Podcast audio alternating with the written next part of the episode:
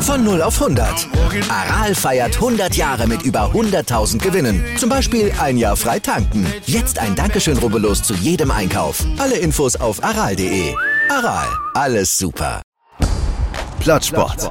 Das Sportmagazin mit Martin Tetzler. Weil wir Sport lieben. Auf meinsportpodcast.de.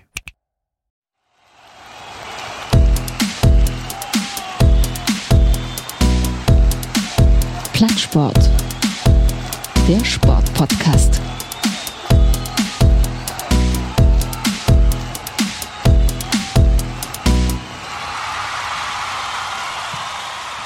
Hallo und herzlich willkommen bei Plattsport, das Sportmagazin, weil wir Sport lieben bei meinsportpodcast.de.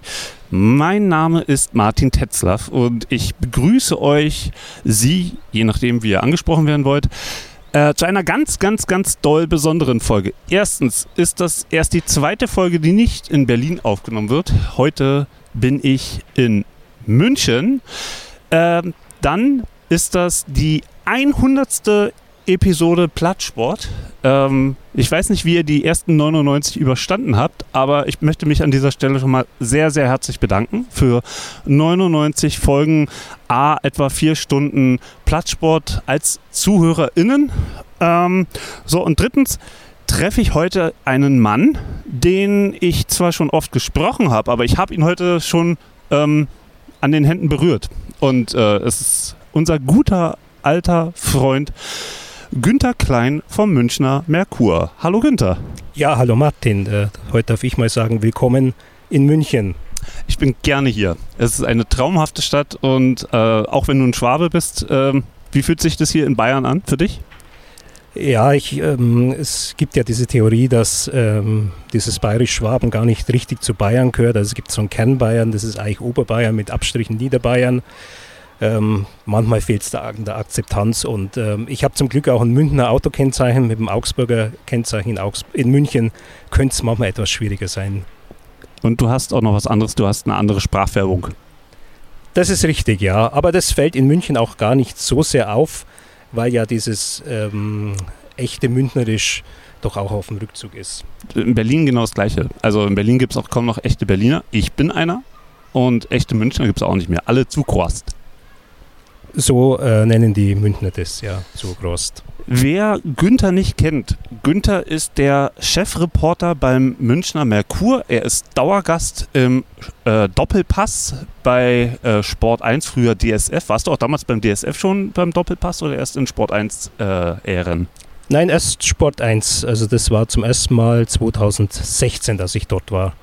Gut, und Dauergast, ähm, ist, ich bin zwar neulich jetzt mal an der Tankstelle äh, erkannt worden und einmal auch auf dem Parkplatz äh, der Helios Arena in Schwenningen von einem Touristen aus Hamburg, der ein Bayern-Trikot anhatte, aber ähm, Dauergast wäre wär übertrieben. Naja, wir, wir übertreiben aber auch immer sehr gerne, wir beide. Wir haben nämlich auch schon einige Episoden zusammen gemacht zu verschiedensten Themen. Wir haben uns mal über den FC Bayern und Uli Hoeneß unterhalten. Wir haben diverse ausgefallene Sportstudios gemacht. Wir haben über Hansi Flick gesprochen. Was fehlt da irgendwas irgendwie? Ne, ich glaube, das, das dürfte so gewesen sein, ja. Ja, aber es war für mich auf jeden Fall immer eine Mordsgaudi. Ähm, genau, und wir haben uns heute hier verabredet zu einem ganz besonderen Thema. Und zwar, ähm, das ist ja jetzt hier 100 Jahre Plattsport. Und äh, passenderweise dazu feiert die Stadt München auch ein Jubiläum. Welches feiert denn München? Den 50. Geburtstag der Olympischen Sommerspiele von 1972. Die haben stattgefunden 26. August bis 11. September. Ähm, aber die Feierlichkeiten haben so Anfang Juli jetzt so richtig Fahrt aufgenommen. Ähm, wir befinden uns auch an einem besonderen Ort. Richtig, wir sind auf dem Olympiasee, also unter uns fließt tatsächlich äh, das Wasser dahin. Wir sind im Olympiapavillon, das ist ähm, ja eines der Jubiläumstools, ist aufgebaut worden. Ähm, jetzt hier für, ein, äh, für, die, für die Sommersaison. Da gibt es so Informationen auf Schautafeln über die Olympischen Spiele und äh, über die Geschichte des Parks und ja, was dann sonst hier noch so alles stattgefunden hat. Alles so schön in den äh, olympischen Farben von 1972 gehalten.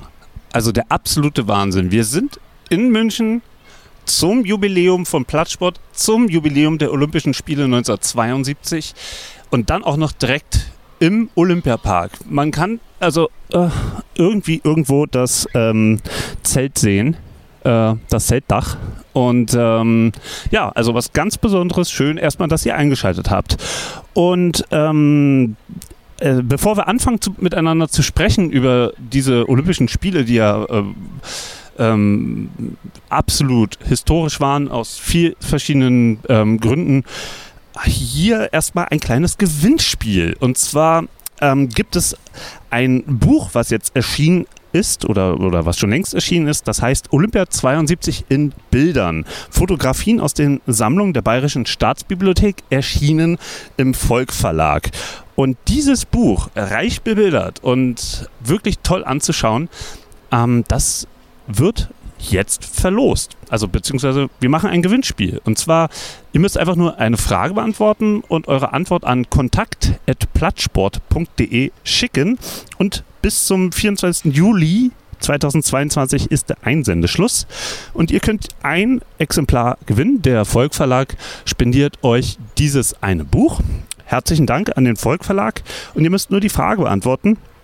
Ähm, was war 1972 das Maskottchen der Olympischen Sommerspiele von München? Wie hieß das? Äh, kleiner Tipp, es war ein Hund. Wie hieß der Hund? Also an kontakt.plattsport.de. Weißt du es, Günther? Ja, der hieß wie ein Fernsehmoderator mit Spitzname. Ich habe jetzt Bock auf, eine, äh, auf ein Weißbier. Oder zwei. Ja, du hast ja hier schon ein paar Intus. Äh, die letzten Tage habe ich schon mal vorgekostet. Ähm, Günther, 1972, da warst du zehn Jahre alt. Hast du noch Erinnerungen an damals? Sehr konkrete Erinnerungen. Also erstens bedingt durch ähm, Augsburg, wo ich geboren wurde und aufgewachsen bin. Augsburg war äh, Austragungsort äh, unter anderem des Kanuslaloms. Äh, wir hatten auch ähm, in der Sporthalle hatten wir, glaube ich, auch Handball oder Volleyball und ähm, es war auch äh, Fußball im Rosenau-Stadion, aber natürlich Kanuslalom, das war so das, das Highlight. Und ähm, das war in den ersten Olympiatagen und da hat mein Vater mich mitgenommen. Das war ähm, probenvoll an der Strecke, 20.000 Leute. Und da war so ein richtiges Olympiafieber spürbar. Also das war das Vororterlebnis. Ich frage mich eigentlich im Nachhinein, warum wir nie nach München gefahren sind zu irgendeinem Wettbewerb. Also mein Vater war ähm, bei der Bahn, der ist täglich nach München gependelt. Ähm, da hätte sich vielleicht schon die Möglichkeit ergeben, aber was ich jetzt auch bei der Recherche erfahren habe, es war schon sehr schwierig mit Tickets damals. Das ging auch über ein Verlosungsverfahren, man musste sich da rechtzeitig kümmern. Und äh, gut, das war dann vielleicht jetzt mit einem zehnjährigen Knaben auch nicht so einfach, da irgendwie für eine Abendveranstaltung dann ein Ticket zu kriegen. Aber natürlich, es war 72 war eine Zeit, ähm, war für mich persönlich die Zäsur zwischen Volksschule und dem Übertritt aufs Gymnasium. Und also so ein, so ein Sommer, der ganz anders war, wo klar war, es beginnt was Neues und da kamen auch diese Olympischen Spiele rein, so dieses erste große Fernsehsporterlebnis äh, für mich. Es begann so mit der Eröffnungsfeier. Wir hatten einen Schwarz-Weiß-Fernseher, da war es nicht so spektakulär aber 200 Meter entfernt von uns war ein Eiscafé und die hatten schon den Farbfernseher und da sind eigentlich alle rübergelaufen, um dieses Farbenwunder der Eröffnungsfeier zu bestaunen und äh, man hat unglaublich viel Fernsehen geschaut. Also 72, äh, es war ja eine Zeit, da war Fernsehen, das begann irgendwie nachmittags um 16 Uhr und um 23 Uhr war es zu Ende. Und im ORF gab es ein Schichtarbeiterprogramm, da hat man in den Ferien um 10.30 Uhr irgendwie einen lustigen Film angeschaut. Aber sonst kam nichts und plötzlich war Fernsehen also den ganzen Tag und ähm, es war auch legitim, das zu schauen. Es hat es einem niemand verboten. Und ähm, wenn ich mal eine Fernsehpause gemacht habe am Abend, dann ist mein Vater mir schon hinterher. Da war ich auf dem Spielplatz und da kam er plötzlich und rief schnell, schnell, komm, da ist eine 16-Jährige aus Deutschland, die gewinnt die Goldmedaille im, im Hochsprung. Ja, und das sind eben so Erlebnisse, die prägen die prägen einen dann, äh, die vergisst man nicht und man weiß halt ganz, ganz genau, dass Klaus Wolfermann den Speer 90,48 Meter weit geschleudert hat und damit 2 cm weiter als der berühmte Janis Lusis. Also all diese Details von 72, die sind mir dann wirklich sehr äh, lebhaft und dauerhaft in Erinnerung geblieben. Inwiefern haben die Spiele dafür gesorgt, dass du selber dann zum Sport gegangen bist als Journalist? Das hat sicher einen, einen gewissen Einfluss gehabt, weil es eben mein Sportinteresse geweckt hat. Ähm, das war dann gleichzeitig so mit, mit Fußball und mit Eishockey. Also wir waren dann im September 72 hier zum ersten Mal im Olympiastadion beim Spiel FC Bayern gegen VfB Stuttgart 5 zu 1 und natürlich dieses Stadionerlebnis war ganz toll und äh, ein Jahr später ist dann auch Augsburg in die Regionalliga, damals die zweithöchste Spielklasse, aufgestiegen, hat Helmut Haller aus Italien zurückgeholt, ist Meister geworden, wäre damals schon fast in die Bundesliga aufgestiegen. Eishockey war dann auch Bundesliga. Also es gab ein so reichhaltiges Sportangebot, dass ich eigentlich gar nicht ähm, äh, drumherum gekommen bin. Und weil mein Vater sich da sehr stark halt interessiert hat, äh, kam bei mir halt dann auch ähm, sehr schnell ein, beständiges Interesse am Sport auf. Ich, zuerst war das Interesse am Sport da und ähm, dann so äh, kam das Interesse am Journalismus dazu und, und, hat sich dann auch, ja, hat sich dann verbunden. Da fällt mir gerade ein, wo du Helmut Haller erwähnst, da gibt es ja auch eine Berlin-Verbindung. Äh, Helmut Hallers Sohn Jürgen? Ja, Jürgen hat bei Blau-Weiß äh, gespielt, also gab tatsächlich den Fall, dass ähm, auch mal der Sohn eine relativ anständige Karriere gemacht hat. Also vom Tempo her war er wie der Vater, etwas, etwas gemächlich, ähm, aber schon ein ganz, ganz solider Spieler. Also der konnte schon so, also er konnte in der Bundesliga mithalten. Es ging, glaube ich, nur ein Jahr. 86, ähm, 87. Ja, mh, aber ist, äh, Jürgen Hall ist auch ein sehr angenehmer Mensch ähm, der dann gegenüber dem äh, Vater ähm, den Vorteil hatte, ähm, mal die Finanzen etwas besser zu regeln. okay, das, da machen wir einen anderen Podcast draus. ähm, du arbeitest beim Münchner Merkur und der Münchner Merkur hat seit vergangenem Samstag eine ganz besondere Serie. Die Serie heißt Mein München 1972. Klingt erstmal nicht nur nach Sport, aber ähm, im Prinzip alle Protagonisten, die da jetzt den ganzen Juli vorgestellt werden, haben nur mit Sport zu tun. Ähm, oder habe ich da jetzt was in meiner Recherche verpasst? Ähm, die haben teilweise nichts mit Sport zu tun, haben aber dann, ähm, haben dann eine Beziehung zu München 72, zu den Olympischen Spielen. Also das sind äh, konkret sind zwei Leute. Das eine ist die Schriftstellerin Ulrike Dresner, die ähm, so alt ist wie ich und äh, München dann so als Zehnjährige miterlebt hat und die ja diese Eindrücke, vor allem äh, diese Stimmungsveränderung nach dem Attentat, äh, in sich gespeichert hat und dann Anfang der 2000er Jahre auch unter dem Eindruck von 9/11 in den USA angefangen hat, es in einem Roman zu verarbeiten. Ähm, die kommt in der Serie vor und jemand, dem er dazu geflogen ist, äh, der ist in Deutschland ein sehr bekannter, ähm, auch umstrittener Unternehmer, der heißt Friedrich Kurz. Der hat ähm, in den 80er Jahren angefangen, die Musicalwelle in Deutschland loszutreten, das private Theater neben dem subventionierten zu etablieren.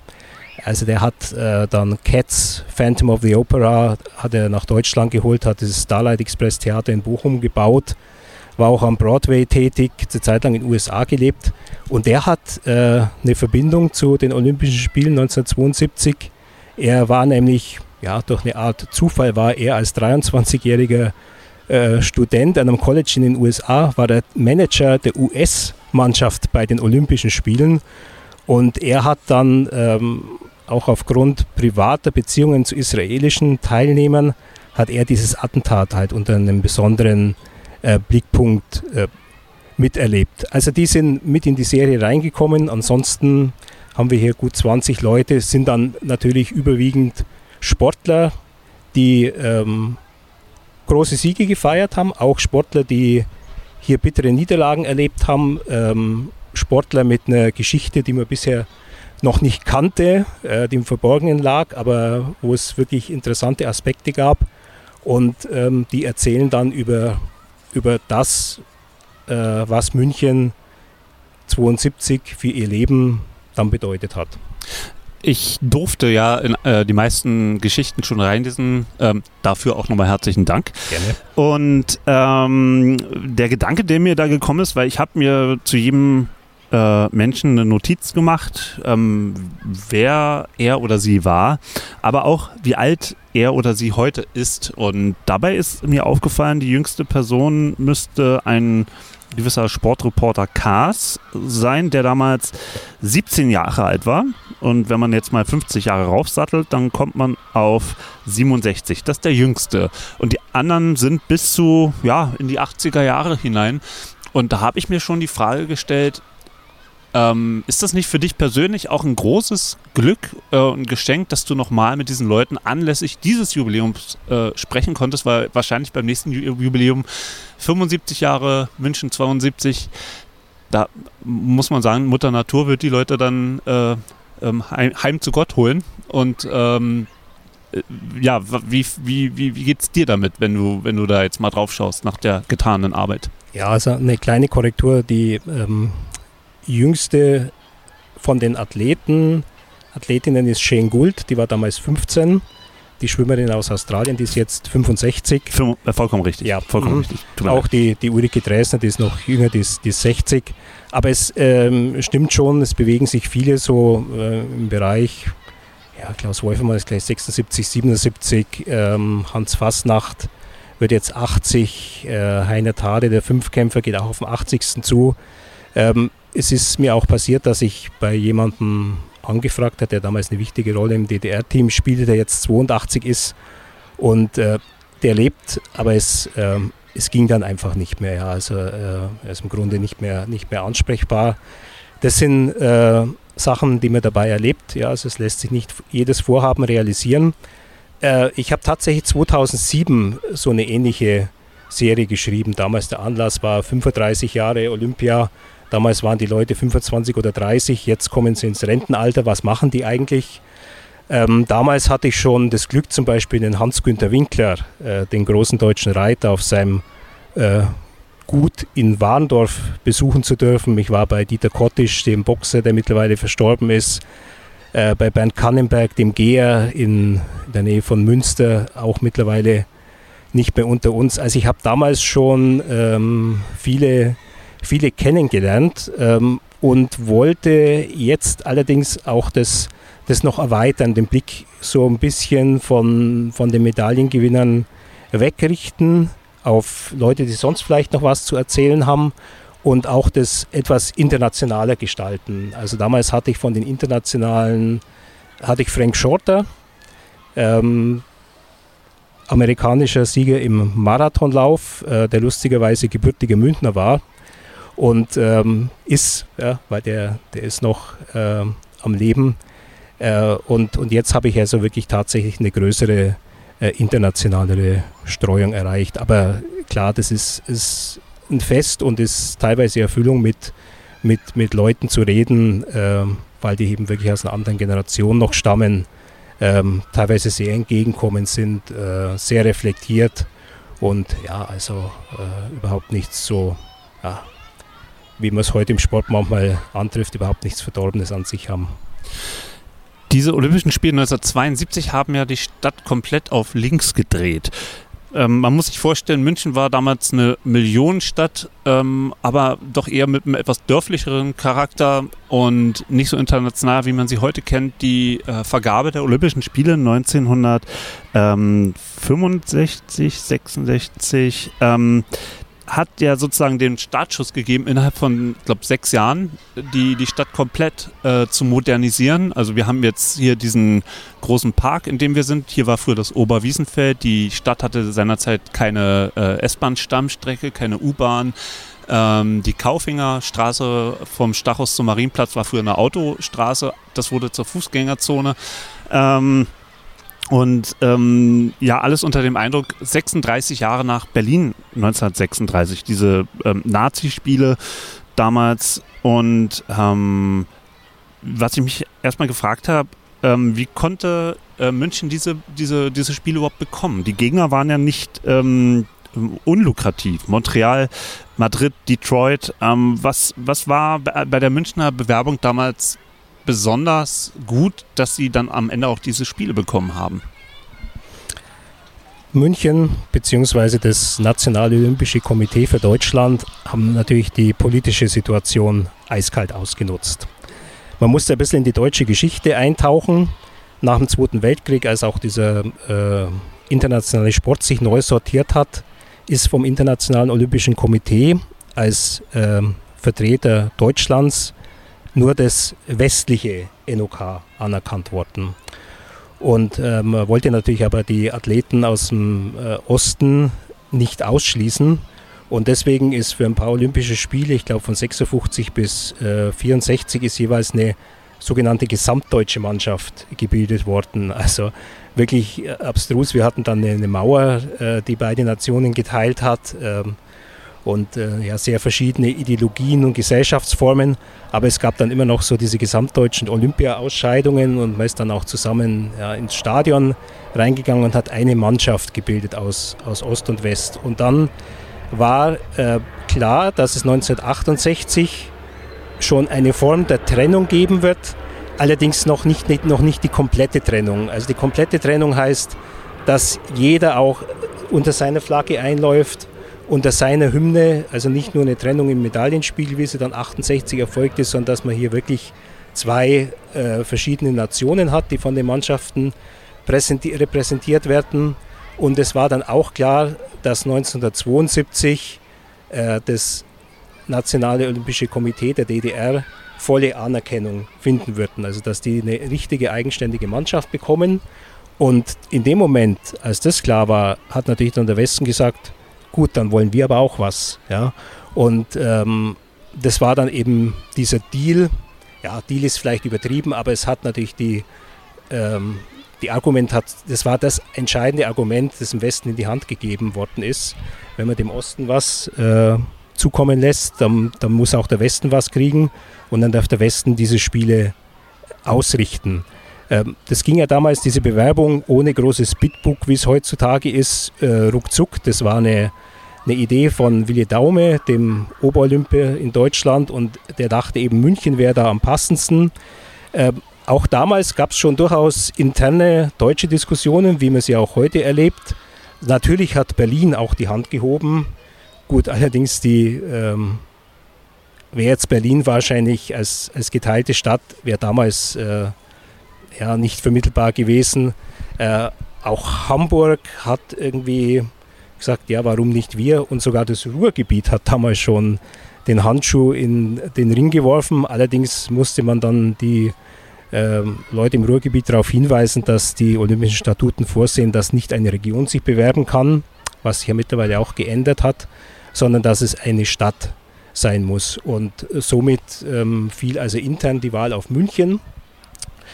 Äh, in München kam dazu, dass es ja ohnehin eine Stadt im Aufbruch war. Ja, es wird manchmal im Rückblick fälschlicherweise behauptet, aufgrund der Olympischen Spiele seien U-Bahn, S-Bahn und so weiter gebaut worden. Das äh, ist nicht ganz richtig. Also der Beschluss ähm, zum Bau der, der U-Bahn, der fiel schon vor der Olympiabewerbung. Ähm, Olympia hat es dann natürlich beschleunigt, weil man dann bis Ende 71, Anfang 72 fertig sein wollte. Genauso die Fußgängerzone. Ja, da ist aufs Gas äh, gedrückt worden, damit es funktioniert. Und äh, was unabhängig von Olympia auch entstanden ist, ist der äh, Olympiaturm, weil München eben einfach einen Fernsehturm brauchte. Ähm, das war auch das erste, womit man hier angefangen hat. Und die Eishalle, die hier steht, ist schon 1967 in Betrieb genommen worden. Da merkt man auch, dass die architektonisch mit dem Ensemble nichts zu tun hat. Ähm, die ist völlig unabhängig davon am Rand dieses Oberwiesenfelds äh, gebaut worden. Das war einfach, weil München eine Halle brauchte. Es gab bis dahin keine und man hat dieses Projekt dann schon ähm, vor der Olympiabewerbung in Angriff genommen. Wir stehen auch gerade im, im, Schatten von diesem äh, großen Turm, wo man damals geschrieben hat, wir bauen den höchsten Turm Deutschlands. Und ein paar Jahre später wurde dann in Berlin der Fernsehturm oder die Nicht-Berliner nennen ihn Telespargel hochgezogen mit 365 Metern. Inzwischen ist er sogar gewachsen um ja. drei Meter. Unverschämtheit. Das ist, ja. ist, total krass. Naja, aber die, die hier vielleicht der, der höchste westdeutsche Turm. Höchste süddeutsche. Oh, gibt es noch größere inzwischen? Ja, egal. Ähm, ja, also äh, Hans-Jochen Vogel war ja damals ein sehr junger Bürgermeister in München und der hat ja aber auch erstmal Vorbehalte, oder? Es war die Frage, ob es eben einfach zu schaffen ist, ja, in, in, der Kürze der Zeit, aber er hat sich dann auch über, überzeugen lassen und hat es dann, dann angepackt. Ähm, es war damals, also ich habe das jetzt natürlich, kann ich nicht aus eigenem Erleben erzählen, ich habe das äh, gelesen und es ist vielleicht auch eine Buchempfehlung für Leute, die sich da äh, tiefer einlesen wollen. Ein Buch von dem DTV-Verlag erschien, die Spiele des Jahrhunderts von äh, den Kollegen der Süddeutschen Zeitung, Uwe Ritzer und Roman Deininger. Da kann man auch sehr viel ähm, erfahren über die Vorgeschichte, auch ähm, erfährt man, wie zum Beispiel diese Spiele 72 so in diesen Gesamtkontext des Jahrhunderts eingebettet sind. Ist alles äh, äh, sehr lesenswert und, und zu empfehlen, sehr, sehr kurzweilig, auch, auch leicht zu lesen. Ja, und ähm, da steht auch, dass äh, in München diese Spiele schon willkommen geheißen worden sind. Natürlich gab es äh, Leute, die gesagt haben, ja, da wird alles eine Baustelle, da blamieren wir uns und so weiter. Klappt das in der Kürze der Zeit? Was ist, wenn wir nicht fertig werden? Das sind, das sind die klassischen Sorgen der Olympiaorte. Ähm, überraschenderweise gab es einen, der ziemlich Einfluss hatte und der scharf gegen Olympia geschossen hat zunächst. Das war Sigi Sommer. Ähm, ein legendärer Schriftsteller und Kolumnist ähm, als Blasius der Spaziergänger mit Kolumnen in der Abendzeitung, eigentlich tief im Münchner Kulturleben verwurzelt. Der war also einer der Skeptiker, der allerdings dann auch widerlegt worden ist. Und ich glaube, er war dann auch äh, sehr angetan davon, wie sich das alles entwickelt hat. Gefühlt ist München immer noch total in den Farben dieser Spiele von damals eingefärbt. Und ich habe so das Gefühl, wenn ich durch die Stadt laufe, also ich komme jetzt seit 20 Jahren regelmäßig mindestens einmal im Jahr nach München, irgendwie hat sich die Stadt seit 1972 nicht wirklich äh, grundlegend geändert. Ähm, und irgendwie habe ich das Gefühl, Olympia 72 weht, der Geist, der weht immer noch durch die Stadt, wenn man äh, runter zur U-Bahn geht, wenn man durch die Stadt läuft. Architektonisch äh, hat das damals Standards gesetzt. Wo ist für dich in München Olympia von damals am meisten noch nachempfindbar, äh, außerhalb von diesem ganzen Ensemble hier im Olympiapark? Ja, das ist ähm, eine schwierige Frage. Ähm, um sie zu beantworten, ähm, ich war im Herbst letzten Jahres auf einer Autoreise in den Süden, eine Zwischenübernachtung in Grenoble. Und äh, Grenoble ist ja auch eine olympische Stadt, hatte die Winterspiele 1968 und wir kamen da an, da war es schon dunkel. Also wir haben zum Beispiel die Bergketten drumherum jetzt gar nicht gesehen. Wir haben einfach da unser Hotel gesucht und dann noch ein Restaurant, wo wir essen können. Und da habe ich mir überlegt, ähm, woran merke ich jetzt, dass das Olympiastadt ist? Also ich habe es ich nicht gemerkt. Ja.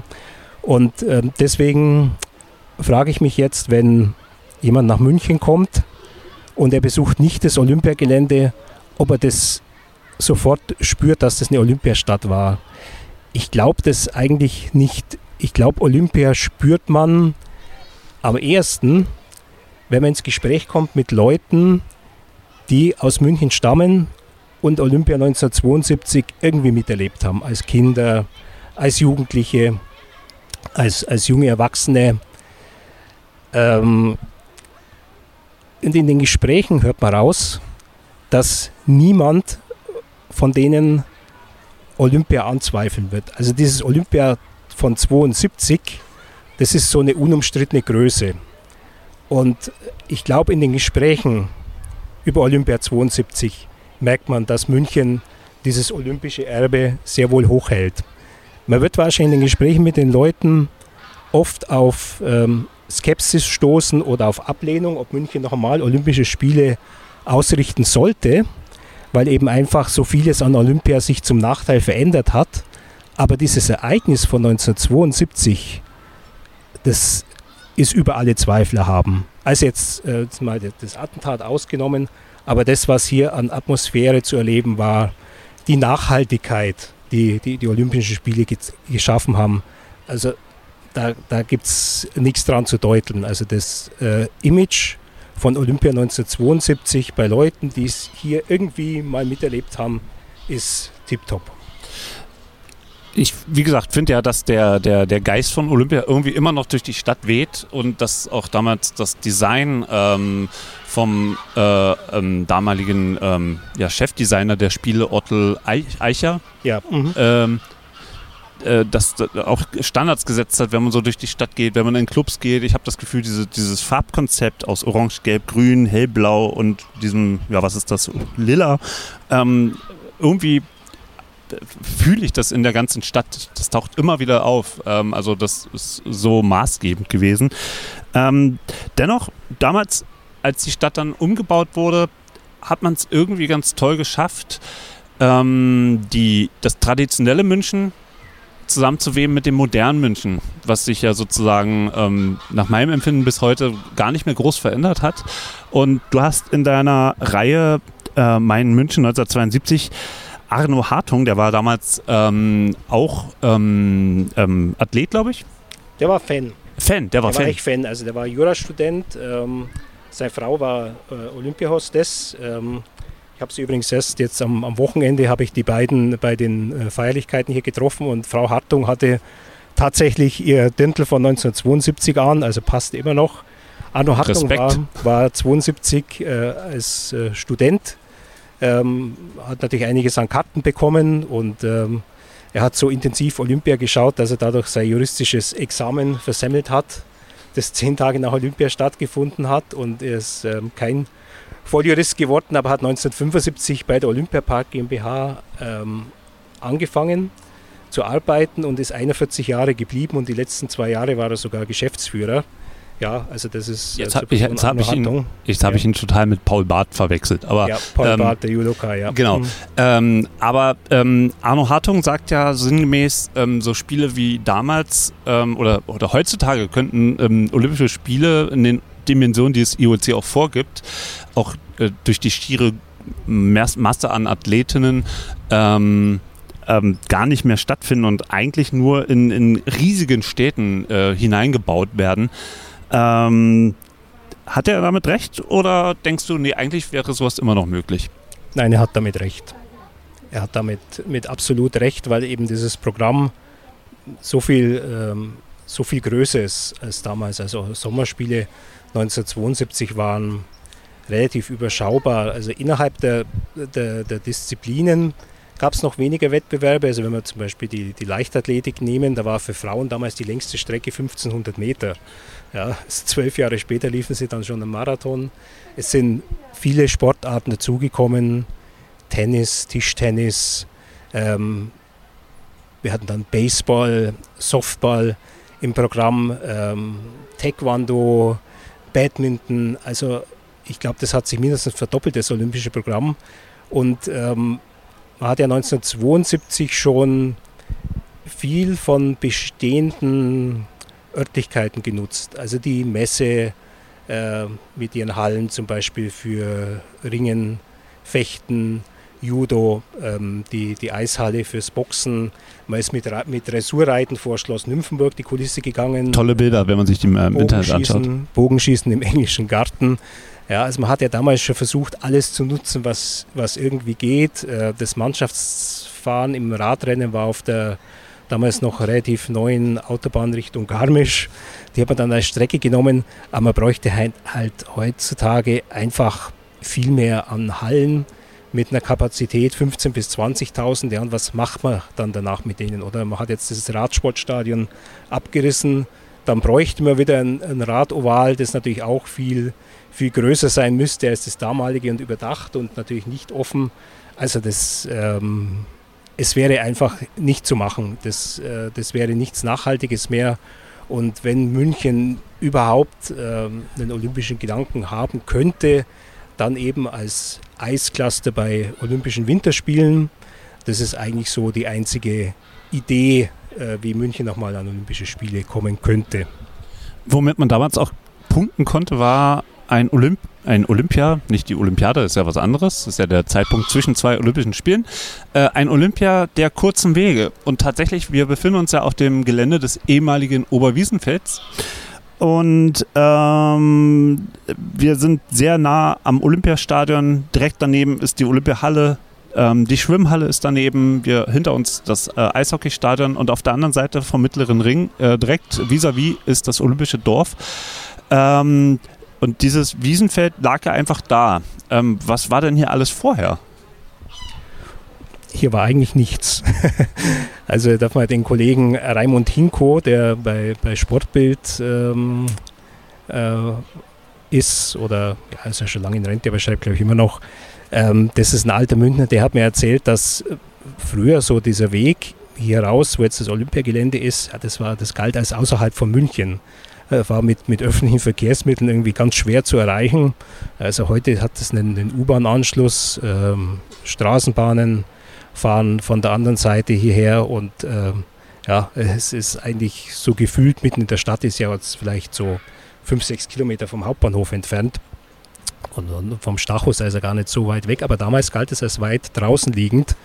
Ähm, du verlust ja dieses schöne Buch Olympia in Bildern und ähm, also ich kenne die ähm, großen Bilder aus der Staatsbibliothek, habe mir die vor zwei, drei Wochen auch mal angeschaut und ähm, da sieht man das Oberwiesenfeld, das eigentlich Brachland war, ja, und als ähm, aus der Geschichte des Zweiten Weltkriegs heraus so als Flugplatz diente.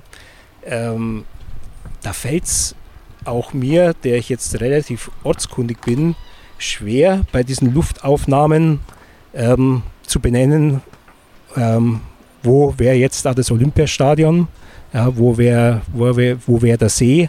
Also es gab äh, keine Bauten. Ähm, es, das Einzige, was es gab, war ein Fußballfeld eines Münchner Vereins, ähm, einen Bach, der durchlief. Dann kann man so Ansätze eines Bergs erkennen, wo einfach Kriegsschutt lag und man kann eine Schrebergartenkolonie ausmachen. Es gab keinen mittleren Ring, der jetzt eigentlich so eine, ähm, so eine Hilfe wäre, um das einzuschätzen. Also es war auch von der von straßenseitig noch gar nicht erschlossen. Also man weiß eigentlich gar nicht, wo jetzt da was ähm, hingehört. Also das ist alles, ähm, also hier war ein großes Nichts. Ähm, was, was es noch gab, das sollte man erwähnen, weil es auch ein sehr charmanter Ort des Geländes ist, die Ost-West-Friedenskirche des berühmten Einsiedlers äh, Väterchen Timofei, der behauptet hat, er wäre schon über 1000 Jahre alt. Und ähm, das ähm, liegt mit auf dem Olympiagelände, äh, ist, auch, ähm, ist auch heute noch da und eine absolute Sehenswürdigkeit. Äh, aber das war eigentlich so das, das Einzige, was hier war. Ansonsten war das, wenn man von oben drauf schaut, das war ein, ein großer Fleck. Ja, um die Zeppeline sind hier wohl auch mal gelandet, habe ich gelesen. Das kann sein, weil hm. es ja ein Flugplatz war. Ja. Ähm, also wirklich ein sehr, sehr, sehr, sehr äh, spannender äh, Punkt, den du gerade gebracht hast, dass man das früher für JWD, wie man in Berlin sagt, ganz weit draußen gehalten hat. Und Olympia scheint ja auch wirklich die, den Horizont wahnsinnig erweitert zu haben. Ja, natürlich. Also klar, also das äh, hat die Stadt, wie du vorhin ja es formuliert hast, auf, auf links gedreht. Komplett. Und ähm, ja, also, also wenn ihr dieses Buch nicht gewinnen solltet, ja, dann kauft es. Ähm, die Bilder Oder man kann auch äh, die Ausstellung in der Staatsbibliothek in München anschauen. Ich glaube, läuft noch bis September. Also wenn man hier mal in der Gegend ist, ähm, die hat großzügige Öffnungszeit nach am Wochenende und ähm, der Eintritt ist frei und es äh, lohnt sich. Aber hast du gehört, wir haben gerade äh, unseren ersten Applaus bekommen. Ich nehme mal an, dass der uns gegolten hat. Ja. und äh, ich, ich, also es ist wirklich äh, aufregend hier auf diesem äh, Pavillon auf dem See zu sein. Da hinten schwimmen äh, Enten, da drüben äh, Schwäne und die hört man auch dauernd. Also es ist wirklich ein, ein toller Tag. Kaiserwetter, wie man in Bayern auch sagt. Nur der Kaiser ist heute nicht da. Ähm, genau, und dann haben wir da drüben ähm, überdeckt vom Zeltdach, von diesem wahnsinnig schönen Zeltdach, ähm, das Olympiastadion vom Architekturbüro Benisch entworfen und dann auch umgesetzt. Ähm, ein monumentaler Bau und ähm, fügt sich wunderschön in dieses ganze Ensemble ein im Olympiapark. Ich finde das total lebensbejahend. Es ist belebt. Also auch außerhalb jetzt von Olympia 72 sind hier immer Menschen, die spazieren kommen. Ein, ja, ein, ein Ort, der quasi einen mit offenen Armen empfängt. Wie geht's dir, wenn du hier reinkommst? Genauso. Also ich fühle mich hier immer wohl. Ich wohne auch in der Nähe. Äh, sind, also wenn ich, ähm, ich bin hier oft zum, zum Laufen, ähm, bin eigentlich, ähm, je nachdem welche Route ich wähle, also nach sechs, sieben Minuten Laufschritt bin ich eigentlich schon auf dem Gelände.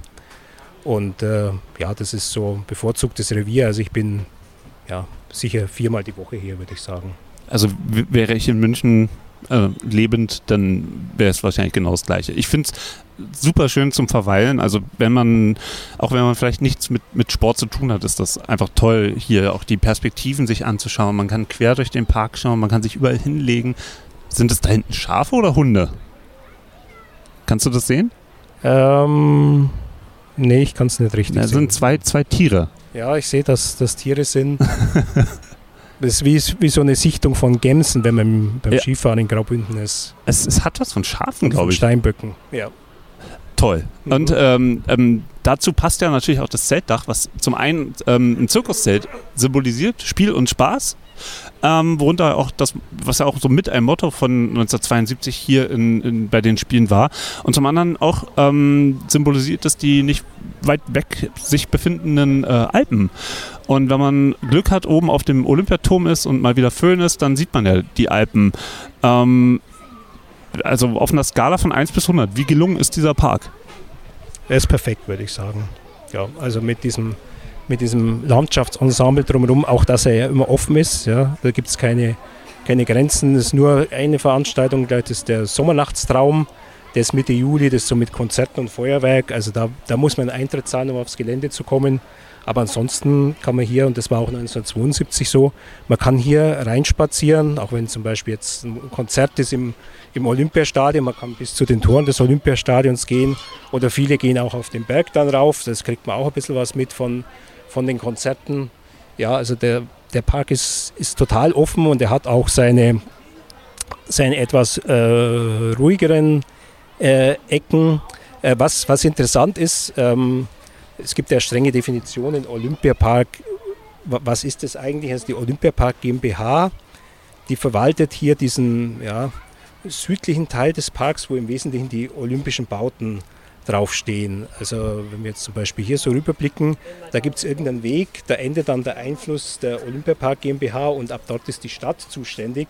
Und im Nordteil ähm, ist es so, äh, da standen, äh, wo das olympische äh, Dorf auch steht, da standen auch die Volleyballhalle und das Hockeystadion. Also das Hockeystadion wurde nach den Spielen abgebaut, weil man keins brauchte. Und die Volleyballhalle wurde der Universität übereignet. Dort ist heute der zentrale Hochschulsport und das steht unter Verwaltung der, der Universität. Also gibt es verschiedene Hausherren in diesem gesamten äh, Gebäudebereich, den wir Olympiapark nennen. Ähm, du sprichst die Volleyballhalle an. Da gab es auch einen Sportler, der das sehr bedauert, dass man die Halle auch dann nicht weiter mehr für äh, Volleyball genutzt hat. Ähm, die ganzen Anlagen, die sich hier auf dem Gelände befinden, also die Schwimmhalle, das Stadion, die Halle, der Turm, was gehört noch äh, alles dazu? Was haben wir vergessen? Die ähm, Olympia-Eishalle, die haben wir ja schon angesprochen, die ähm, ja, ist unabhängig von Olympia gebaut äh, worden ist und ähm, die also als erste dann den 50. Geburtstag feierte. Da waren dann äh, die ersten ähm, Weltmeisterschaften, die da München erlebt hat. Das war gleich 1968 oder 69 die Tischtennis-Weltmeisterschaft. Auch der, der erste Konzertbetrieb fand da drin statt. Ähm, war noch in den 60er Jahren so, ein, so eine Art Münchner Woodstock, äh, wo es äh, furchtbar nach Marihuana gerochen haben muss in der Halle. Ja, und ähm, was dann hier noch gebaut worden ist, ist so ein Aquarium, das auch in anderen Städten gibt. Sea Life heißt es. Also ich selber war noch gar nicht drin, weil ich eben auch zum Beispiel in Lissabon schon im Sea Life war und ich glaube, dass das dann auch äh, genügt. Abgerissen worden ist das Olympia-Radstadion. Das ist eine leidige Geschichte. Man hat es irgendwann als Radstadion nicht mehr gebraucht und hat dann ähm, um die Jahrtausendwende versucht, das olympisch zu nutzen. Das Projekt hieß damals Olympic Spirit. Das war vom IOC angestoßen. Da sollte man eigentlich, ja, so, das war so eine Art Spielsalon. Da sollte man auf Simulatoren dann so diese Sportarten erleben können. Aber es war einfach nur, obwohl man Marc Spitz zur Eröffnung geholt hat, den siebenmaligen Goldmedaillengewinner von München 72. Es war ein gigantischer Flop. äh, sind Geldgeber dann ausgestiegen. Und ja, kurz danach waren dann halt wieder Antiquitätenmessen und äh, Erotikmessen drin.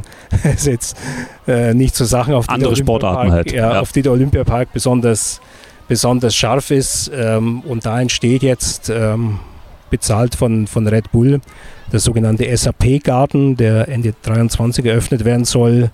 äh, für Eishockey, äh, Breitensport, Schulsport in erster Linie, der mit Eis verbunden ist und ja auch der FC Bayern München wird Basketballspiele dort austragen. Nicht alle, aber einige. Ich bin jetzt seit Samstagabend bin ich in München und ich habe aktiv mal nach dem Geist von Olympia 1972 in der Stadt gesucht und hoffte ihm zu begegnen. Und in der Tat feiert München jetzt gerade im Juli ein großes Fest und überall ähm, begegnet man Olympia-Erinnerungspunkten. Es gibt so Metallaufsteller in der ganzen Stadt. Direkt am Marienplatz ist eins. Dann hinten im Olympischen Dorf stehen gleich drei nebeneinander. Also man kann überall Olympia erfahren. Ähm, es gibt diesen riesigen äh, Waldi, das Maskottchen der Olympischen Sommerspiele 72, der am Marienplatz steht. Ähm, über Informationsveranstaltungen. Es finden hier im Olympiapark gerade viele Konzerte und äh, Lichtinstallationen statt. Ich habe sogar eine Galerie entdeckt im Münchner Zentrum, wo Originalplakate von Anno dazu mal in DIN A0 verkauft werden für Kleinstpreise um die 400, 600 Euro auch Sitzschalen, man kann eine Hostessenuniform im Original kaufen. Ähm, wie gefällt dir das eigentlich, wie München diese, dieses Jubiläum begeht? Ähm, ist das alles angemessen und ähm, oder ist irgendwas, fehlt irgendwas? Es könnte fast noch ein bisschen mehr sein. Also es gibt ein, ein, Jubiläumsprogramm, das auch mal in einem größeren Rahmen schon im Januar, Februar, im Januar, glaube ich, vorgestellt worden ist. Ähm, ich finde, man könnte noch ein bisschen, bisschen draufsatteln, ähm, versuchen noch so ein, so ein paar Helden von früher zu präsentieren. Also eine Idee, die mir zum Beispiel durch den Kopf geht schon seit Jahren und ich habe sie mal dem Organisator des München-Marathons äh, vorgetragen, aber ich glaube nicht, dass sie realisiert werden wird. Ähm, ich würde Frank Shorter nach München holen. Ich habe den Namen schon mal fallen lassen. Frank Shorter war der Marathon-Olympiasieger 1972, ein Amerikaner, der als ähm, äh, Sohn eines Soldaten in München zur Welt gekommen ist, weil es halt hier äh, das beste Militärkrankenhaus äh, gab. Und der war letztlich nur ein paar Tage seines, seines Lebens dann in München und kam dann eben zu den Olympischen Spielen 72 wieder, hat aber so eine, wie er mir damals sagte, so eine Vertrautheit mit der Stadt äh, gespürt. Also er hat also so, oder irgendwie, der war mal in Bayern in einem Trainingslager, da hat dann sofort begonnen, die Blaskapelle zu dirigieren. Also er, er, er hat irgendwie so ein Münchengefühl und sein ähm, Golderlebnis ist etwas überschattet worden 1972. Also er lief als Führender, er wusste ja, dass er Marathon führt, lief er ins Stadion ein auf die letzte Runde und denkt sich, da springen jetzt 70.000 Leute auf und applaudieren ihm und es war Schweigen. Und ähm, er wusste nicht, was geschehen war. Und geschehen war folgendes, dass ein 16-jähriger Schüler, äh, der sich einen Gag erlaubt hat, der hat sich eine Startnummer gebastelt und ist auf den letzten Kilometer der Strecke gegangen, hat sich reingeschmuggelt und hat also diesen Applaus abkassiert. Also ein Jugendstreich, den besagter Herr, den tatsächlich dann einmal vor zehn Jahren ausfindig gemacht und erreicht habe, ähm, den er nicht mehr ähm, ja, thematisieren will. Also auch seine Kinder wissen nichts davon, dass er das damals gemacht hat äh, oder dass er das war. Aber das war halt damals ein großer Aufreger, der 16-Jährige, der sich reingeschmuggelt hat. Und äh, Frank Shorter hat sich dann halt um, ja, um seinen Lohn, um seinen Applaus betrogen gefühlt. Und ähm, das ähm, war immer war meine Idee, die habe ich mal Gernot Weigel, dem Organisator des München-Marathons, vorgetragen, habe ich gesagt, fliegen Sie doch 2022 dem Frank Shorter ein und ähm, lassen Sie ihn die letzte Runde nachholen. Weil es ist beim Marathon immer Zieleinlauf im Olympiastadion. Da sind dann zwar jetzt, ist halt so ein Angehörigenpublikum da, ja. es sind keine 70.000 Leute da, es sind vielleicht 3.000 Angehörige, aber wenn man, wenn man weiß, in fünf Minuten kommt dann der Marathonsieger rein, dann äh, lasse ich ihn Frank Shorter vom Marathontor aus die, die letzten 300 Meter gehen und gebe ihm noch diese Runde. Eine andere Möglichkeit wäre, weil jetzt äh, auch ähm, seit, seit zwei Jahren klar ist, dass die European Championships in München stattfinden. So war es zum Beispiel auch dann äh, im Rahmen der European Championships dann, dann zu machen, ihn einfach diese Runde nachholen zu lassen, weil da wird sicher viel Publikum da sein bei der Leichtathletik-Europameisterschaft.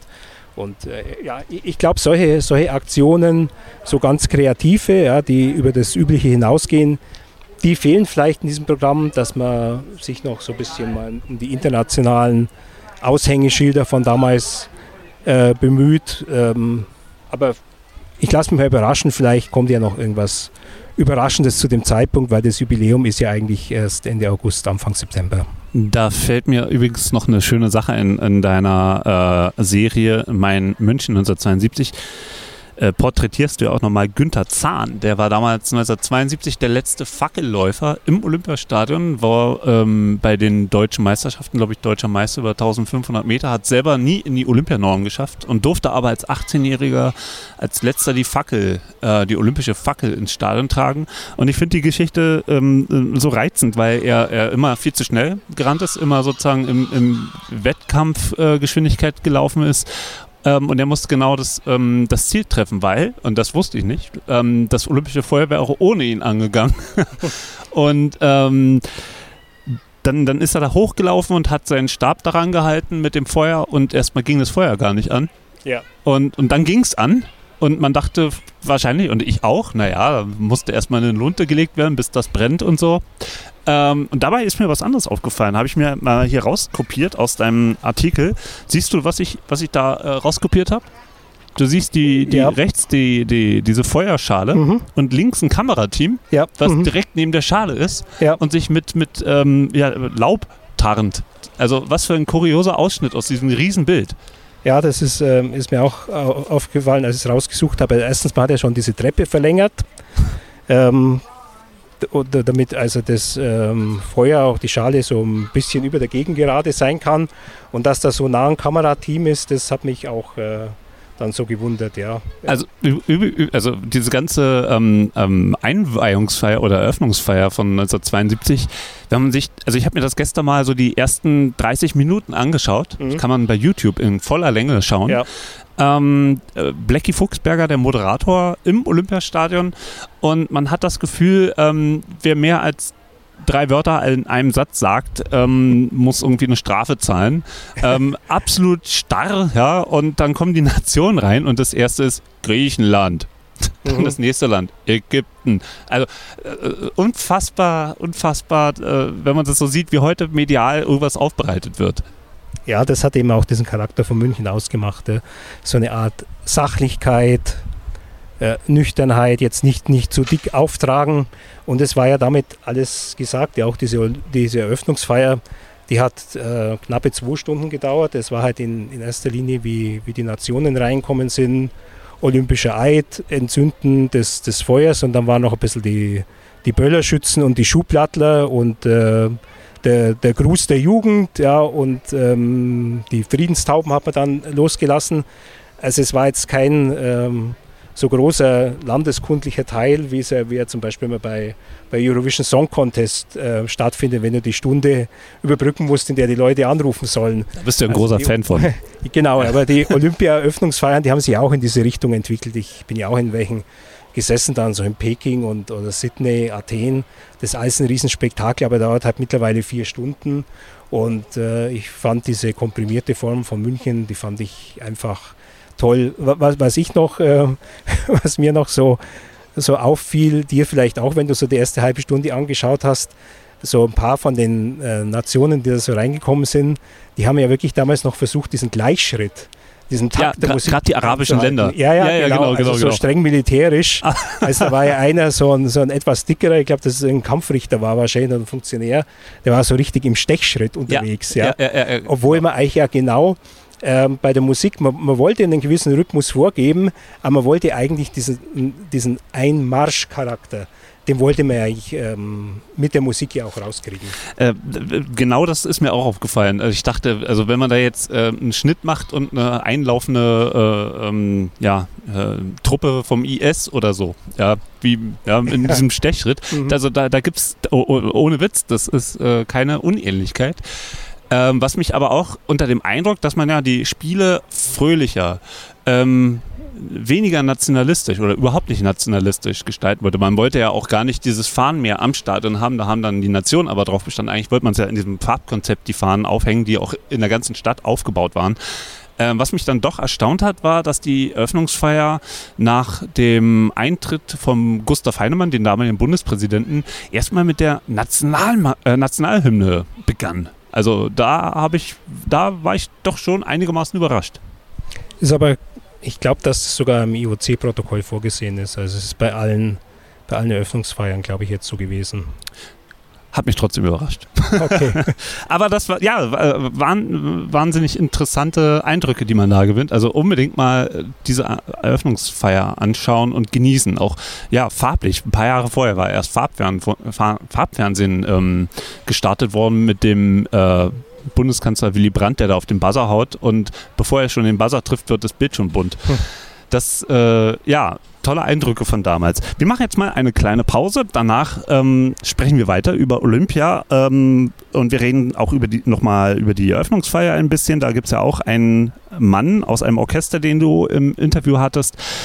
Wir hören uns gleich wieder nach der Pause.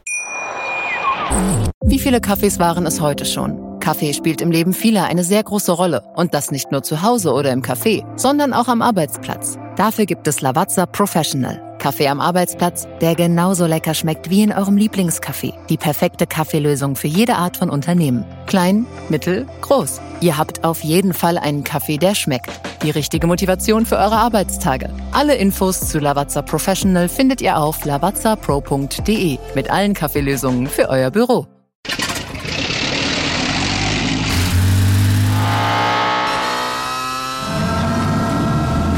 0 auf 100.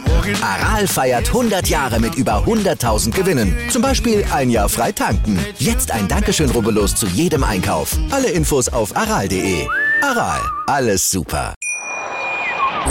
Hallo zurück bei Plattsport, das Sportmagazin bei meinsportpodcast.de. Wir befinden uns hier in München im Olympiapark zur 100. Folge Plattsport mit Günter Klein. Hallo Günter. Hallo Martin du hältst es noch aus? Du bist die ganze Zeit hier am Stehen und nicht im Schneidersitz? Äh, man spricht besser, wenn man steht. mir geht es mit dem Schneidersitz so. Wobei ich muss sagen, eben ist mir schon mein Fuß eingeschlafen. Wir würden eigentlich auf, naja, das sind nachgebildete Sitze aus dem Olympiastadion drauf sitzen, aber ähm, ich habe keine Sonnencreme mitgenommen, sonst würden wir in der prallen Sonne sitzen und ähm, ja, das wäre nicht gut für die Haut. Ähm, wir haben ja gerade schon darüber gesprochen, die Spiele begannen sehr farbenfroh. Das Designerteam um Otto Eicher ähm, wurde extra für diese, äh, für diese Olympischen Spiele zusammengestellt und die Designer und Architekten entwarfen ein einmaliges, zeitloses Farbkonzept, über das wir ja schon gesprochen haben, ähm, gestalteten für die damalige Zeit total moderne Sportplakate, die finde ich auch heute noch den höchsten künstlerischen Ansprüchen genügen und äh, brachten mit diesen Sportpiktogrammen, die wir jetzt alle seit, seit Jahren ähm, in allen möglichen Sportarten äh, kennen, erstmals äh, in die Welt. Und inzwischen gibt es ja auch, wenn man irgendwo hingeht, äh, Toilettenpiktogramme auf Bahnhöfen und so weiter. Alles ähm, vereinfachte Form, eine ganz andere Art der Kommunikation. Mh, hm.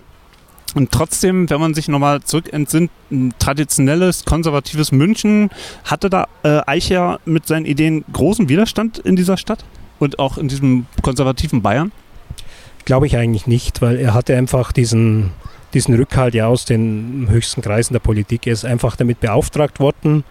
Ja, und das, ähm, es war ja auch nichts Aggressives, was, was er gemacht hat. Es war ja alles von, von Milde bestimmt, dieses, dieses ganze Farbbild man hat ihn, man hat ihn einfach machen lassen. Ja? Und ähm, diese Piktogramme, die waren ähm, eigentlich so ein, so ein Side-Effekt der ganzen Sache, wobei ähm, die oft fälschlicherweise Otto Eicher selber zugeschrieben werden. Also er hatte dann einen eigenen Grafiker, der die entwickelt hat. Der ist äh, erst vor zwei Jahren verstorben.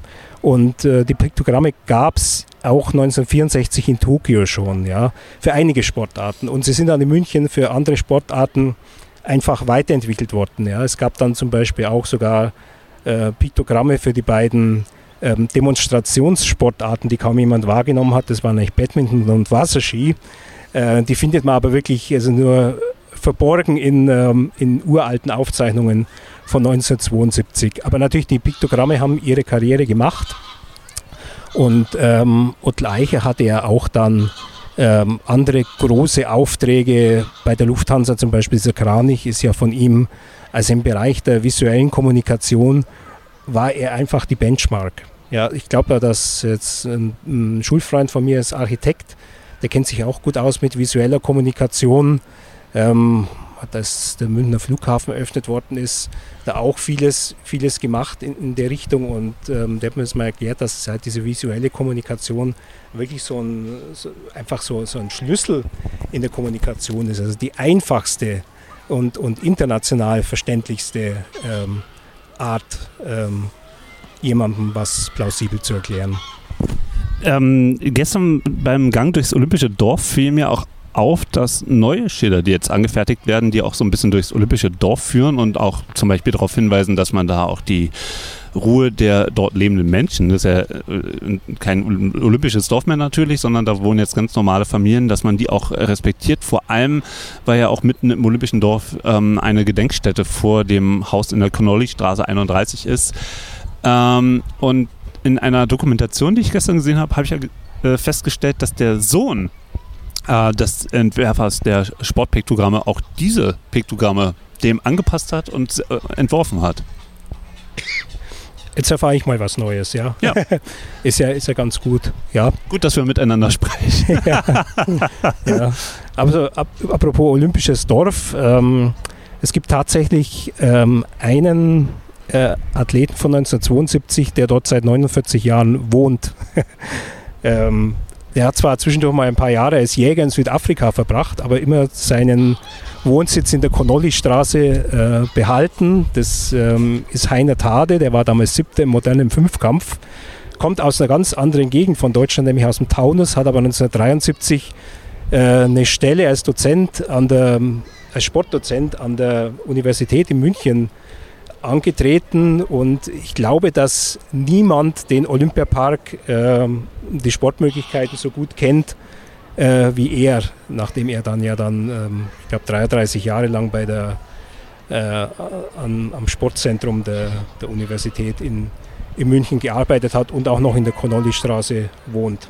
Ähm, da kommen wir jetzt schon mal auf die ersten Protagonistinnen ähm, deiner ähm, Serie Mein München 1972. Heiner Tade lebte dann später in Südafrika und war dort Berufsjäger. Und wenn man ihn jetzt auch darüber reden hört, äh, über diesen Olympia-Zwischenfall, jetzt bei Olympia in Tokio, beim ähm, Fünfkampf, ähm, da, da, ist ja jetzt in, in der Diskussion oder vielleicht auch schon entschieden, vielleicht heißt es verpasst, ähm, dass das Reiten nicht mehr Teil des Fünfkampfs sein soll. Und ähm, er, also man, man hört das so in dem Interview auch raus, ähm, befürchtet, dass der Fünfkampf so äh, zerfällt und äh, ähm, nicht mehr die Bedeutung hat und haben wird, wie er es mal hatte.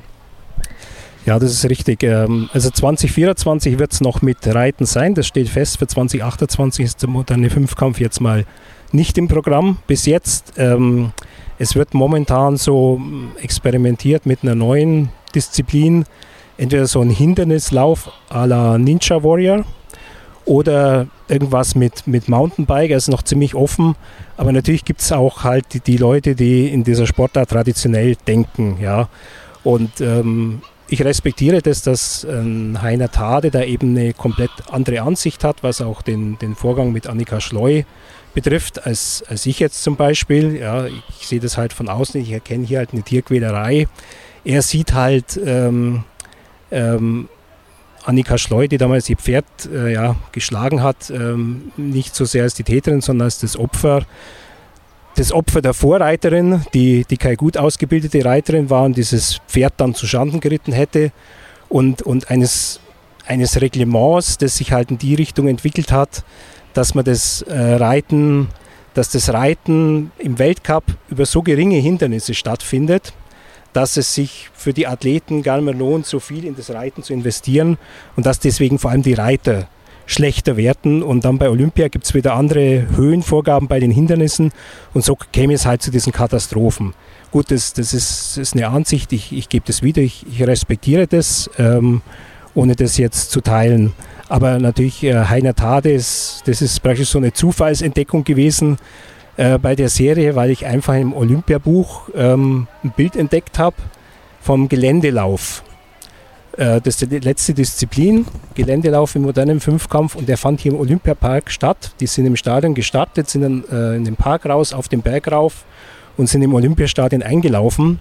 Und es haben damals, weil ja hier der Eintritt im Park frei war, 100.000 Leute zugeschaut. Und bei keinem anderen Event haben so viele Leute an der Strecke zugeschaut wie eben beim Geländelauf des modernen Fünfkampfs. Und dass ähm, Heiner Tade dann auch noch seitdem in, in München lebt und äh, praktisch auf dem Olympiagelände, das erschien mir dann schon einfach ja, es wert, mit ihm Kontakt aufzunehmen, mit ihm ein Interview zu führen.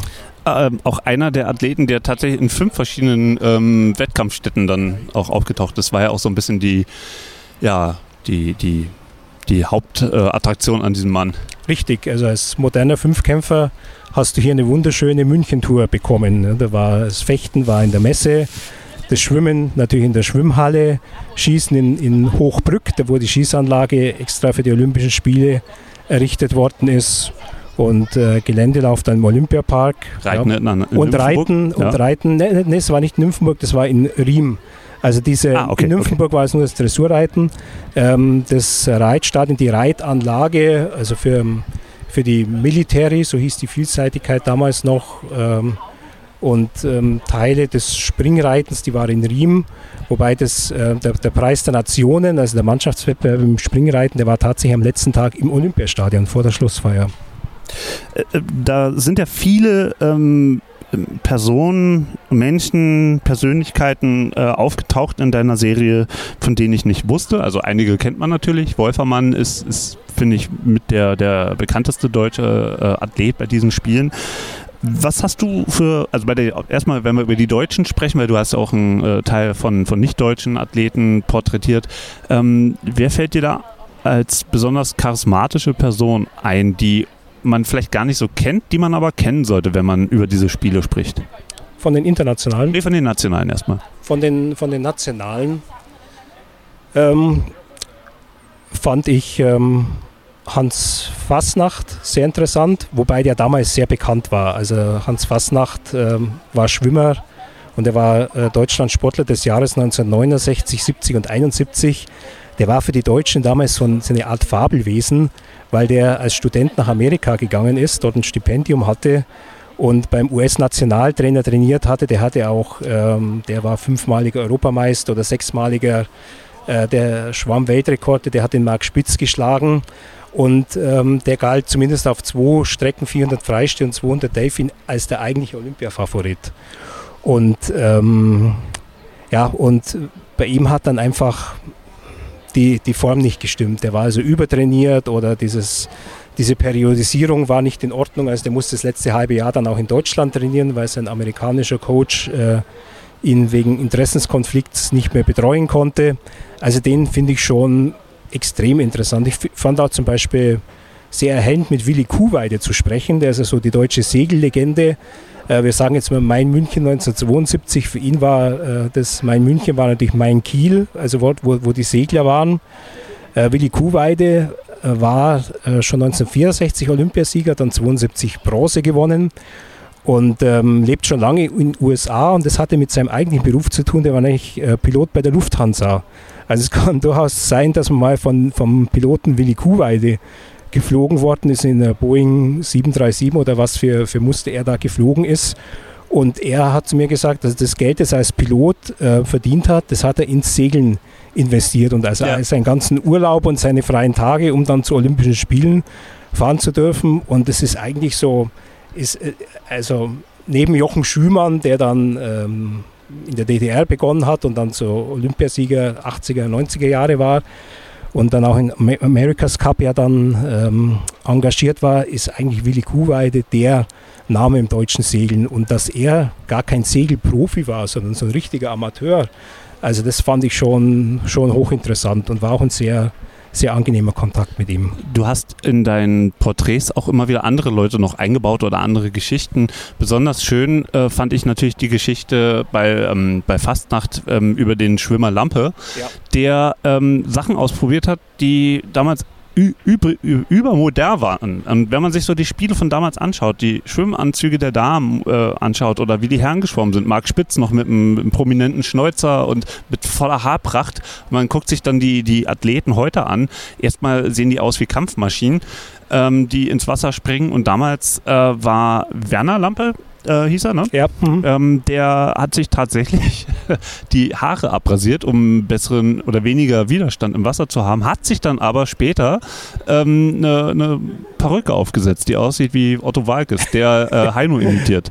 Ja, ja, richtig. Es war der, so der erste bekannte Toupet-Träger. Ja. Und das war halt damals also ich weiß es bei meinem Vater, also der, der, hat sich, der hat sich total drüber, der hat sich weggeschmissen, ja, dass da einer ist, der, der, äh, der freiwillig äh, sich die Haare abschneidet, weil das war halt eben vor 50 Jahren so, wenn du wenig Haare hattest, ja, dann, dann galtest du als alt. Ja, du hast dich eigentlich nicht von, von, von sich selber aus hat man sich nicht, nicht alt gemacht. Und ähm, dann gab es damals auch so ähm, Fußballspieler aus Köppel, das war zum Beispiel einer, oh ja. einer der ersten, der, der dann halt sehr lichtes Haar hatte und der, der, der ein Toupet getragen hat. Also man hat sich über Männer mit Perücke hat man sich irgendwie lustig gemacht. Ja. Das war halt, das hat damals nicht in dieses Geschlechterbild reingepasst. Ja. Perücke, das war eben was, was für Frauen und dass also einer freiwillig sich eine Glatze schert und, und dann äh, diese Glatze allerdings bei der Spiel, äh, Siegerehrung verbirgt, ja, das, das war eben sehr skurril. Also, mein heutzutage, wenn, wenn, wenn Leute sich dann den, das ist jetzt äh, so eine Glatze, äh, steht jetzt ist jetzt mittlerweile auch so, so eher so ein modisches Accessoire oder manche machen es halt konsequent, wenn sie halt so ein bisschen Kahlschlag haben.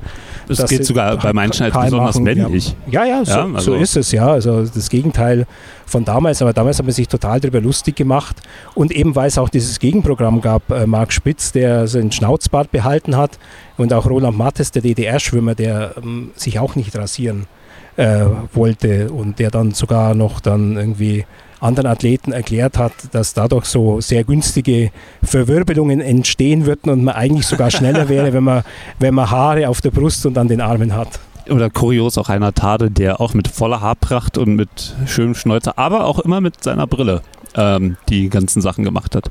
Auch mit Brille, ja. Also sonst als Brillenträger im Sport äh, war nur Heidi Rosenthal. Äh, die habe ich 2007 besucht und da war auch eine meiner ersten Fragen, warum sie denn eigentlich keine Kontaktlinsen getragen hat. Und hat sie gesagt, ganz einfach beim Weitsprung ähm, war die Brille der wunderbare Schutz, wenn der Sand aufspritzt. Ja, ansonsten spritzt der Sand halt dann in die Augen rein und äh, sie hat möglicherweise irgendein Problem mit, mit der Kontaktlinse. Ja. Übrigens auch spannend, wenn man hier auf den Pavillon geht, dann äh, ist da so ein Absprungbrett vom, vom Weitsprung und dann in, ich glaube, 6 Meter, 7 Meter irgendwas, ähm, dann die Weite, die Rosendahl damals ge gesprungen ist und auch jetzt beim äh, letzten Olympia-Goldgewinn ähm, die, die Weite gleich zum Vergleich. Ähm, Nochmal kurz zu der ähm, Eröffnungsfeier. Das war medial natürlich eine ähm, ne, ne ganz andere Nummer auf einmal. Es gab ein riesiges äh, ähm, Fernseh- und Rundfunkzentrum, was da drüben beim Olympischen Dorf war, ähm, geleitet von Robert Lemke, also wieder ein deutscher Star-Moderator oder, oder Showmaster, wie man in Deutschland ja sagt. Robert Lemke war damals ja auch äh, bekannt äh, über ähm, äh, Was bin ich? Äh, welche Schweindal hätten es denn gern? Und der hat quasi dieses riesige äh, Fernsehzentrum geleitet und wie du es ja vorhin auch gesagt hast, in deiner eigenen Erinnerung, Olympia war von früh bis spät und ähm, Vollversorgung und ähm, vielleicht auch ein bisschen zu viel des Guten für die damalige Zeit, wurde er damals auch, äh, war ja damals auch ein Problem beim, beim Attentat auf die israelische Mannschaft, dass auch äh, medial äh, volle Pulle weiter berichtet wurde, auch wo stehen welche Heckenschützen ähm, und so weiter. Ähm, also ja, kannst du mir ein bisschen auch aus dieser Zeit nochmal erzählen, ähm, was das bedeutet hat, medial, Olympische Spiele, so eine, so eine Rundumversorgung? War damals tatsächlich neu, weil 1968 in Mexiko war es noch nicht so der Fall. Also da sah man noch relativ wenig von den Olympischen Spielen hier, vielleicht auch wegen ähm, der Zeitverschiebung. Aber hier fiel es halt voll rein und was dazu kam, dass in Bayern die Ferien um eine Woche verlängert worden sind und viele Schulkinder dann einfach auch äh, oder die Eltern, die dann länger Urlaub genommen hatten, die Möglichkeit hatten, das dann, dann auch zu verfolgen. Äh, beim Attentat war es so, dass man das immer als einen Fehler klassifiziert hat, dass äh, dann natürlich auch die, die, ähm, die Attentäter selber in den Apartments äh, ja, mitverfolgen konnten, was, was da draußen geschieht. Da bin ich jetzt allerdings auf einen interessanten Aspekt gestoßen, und zwar dank des Gesprächs mit Ilona Gusenbauer. Ilona Gusenbauer war ähm, die Drittplatzierte im Hochsprung. Aus Österreich? Aus Österreich, ja. Geboren zwar in, in Deutschland, in Gummersbach, aber äh, schon relativ früh nach, nach Österreich gegangen. Äh, sie sprang anders als Ulrike Meifert noch den alten Straddle-Spielstil, war auch eine ganz, hat eine, eine, ganz andere körperliche Erscheinung gehabt. So kam mehr so über die Athletik und sie war Weltrekordhalterin mit 1,92 zu diesem Zeitpunkt. Und eigentlich so die Favoritin und, äh, und Mutter, das war ja auch. Und, und Mutter, damals ja auch eine der ersten Mütter im Leistungssport. Also eine ganz außergewöhnliche Person, auch, auch heute eine unglaublich angenehme Gesprächspartnerin mit ihren mittlerweile 80 Jahren, äh, unglaublich reflektiert und, und angenehm. Ähm, und ähm, sie hat mir erzählt, dass es im, es gab ja damals noch ein olympisches Frauendorf. Ähm, das sind, wer heute nach München kommt und vor diesem olympischen Dorf steht, kann das relativ leicht ausmachen. Das sind die heute sehr bunt bemalten äh, Bungalows, die vorgelagert sind. Da wohnen Studenten, zum Beispiel ähm, die Biathlon-Championess äh, Laura Dahlmeier wohnt derzeit dort in einem dieser Bungalows. Die haben gleich so 14 oder 16 Quadratmeter, sind auf zwei Geschosse verurteilt, also total reizend. Und das war das Dorf der Frauen. Und im Dorf der Frauen gab es keine Fernseher. es war also wirklich äh, abstrus. Die Männer hatten Fernseher, die Frauen hatten keine Fernseher. Es waren noch viel weniger Frauen als Athletinnen dabei. Genau, es war ungefähr jeder siebte Teilnehmer war nur eine Frau, also 1000 zu 6000 war ungefähr das Verhältnis. Und äh, tatsächlich haben äh, von den Frauen haben viele das gar nicht mitgekriegt. Ja. Also da, äh, die Ilona Gusenbauer erzählte mir, dass die bei der Trauerfeier am nächsten Tag im Olympiastadion stand die Jordanka Blagojeva neben ihr, äh, Bulgarin, die hat Silber gewonnen. Und ich fragte Ilona, was, was ist hier los? Was ist geschehen? Also es gab Leute, die, die wussten das nicht. Ja, das kann man sich gar nicht vorstellen. Ja, oder Shane, Shane Gould, die 15-jährige australische Schwimmerin, äh, die hatte am 4. September ihren letzten Wettkampf und danach haben die noch eine Party gefeiert, äh, mannschaftsintern und mit den Amerikanerinnen und sind bis 2 Uhr dann in der Tiefgarage rumgetanzt, wo es dann äh, genau dort, wo es dann äh, zwei, zweieinhalb Stunden später losging und ist am nächsten Morgen äh, verspätet halt aufgewacht, ein bisschen verkatert und äh, hat sich nur gewundert, dass es so, so ruhig ist im, im Olympischen Dorf, äh, wo sonst mehr das, das Leben war, in, in der Mensa zum Beispiel. Und ihre Eltern waren äh, mit dabei, die haben in München-Trudringen im Hotel gewohnt.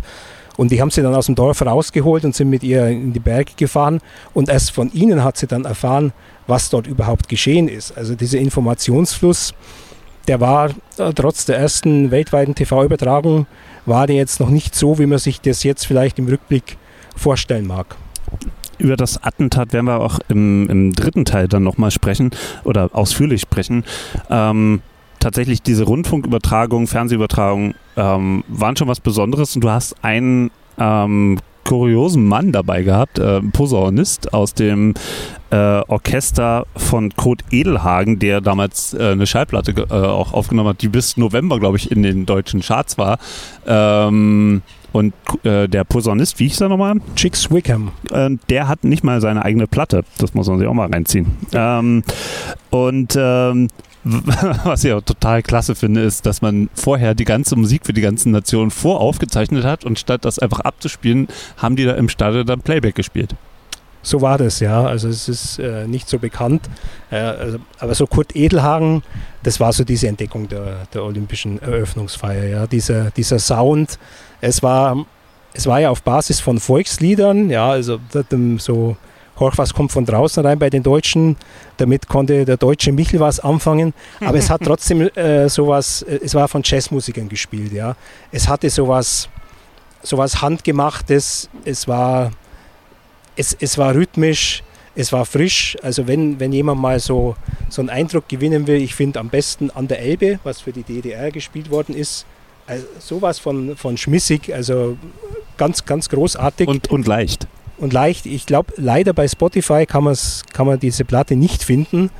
Ähm, aber man kann, sie, man kann sie auftreiben. Also ich habe sie vor zehn Jahren, ich sie bei Ebay mal für, für einen Euro bekommen, weil die einfach in sehr großer Stückzahl ähm, aufgelegt worden ist. Ich glaube, man kann sie auftreiben und natürlich, man kann sich auch auf YouTube die Eröffnungsfeier anschauen. Nur man sieht leider dieses Orchester nie im Bild. Ja?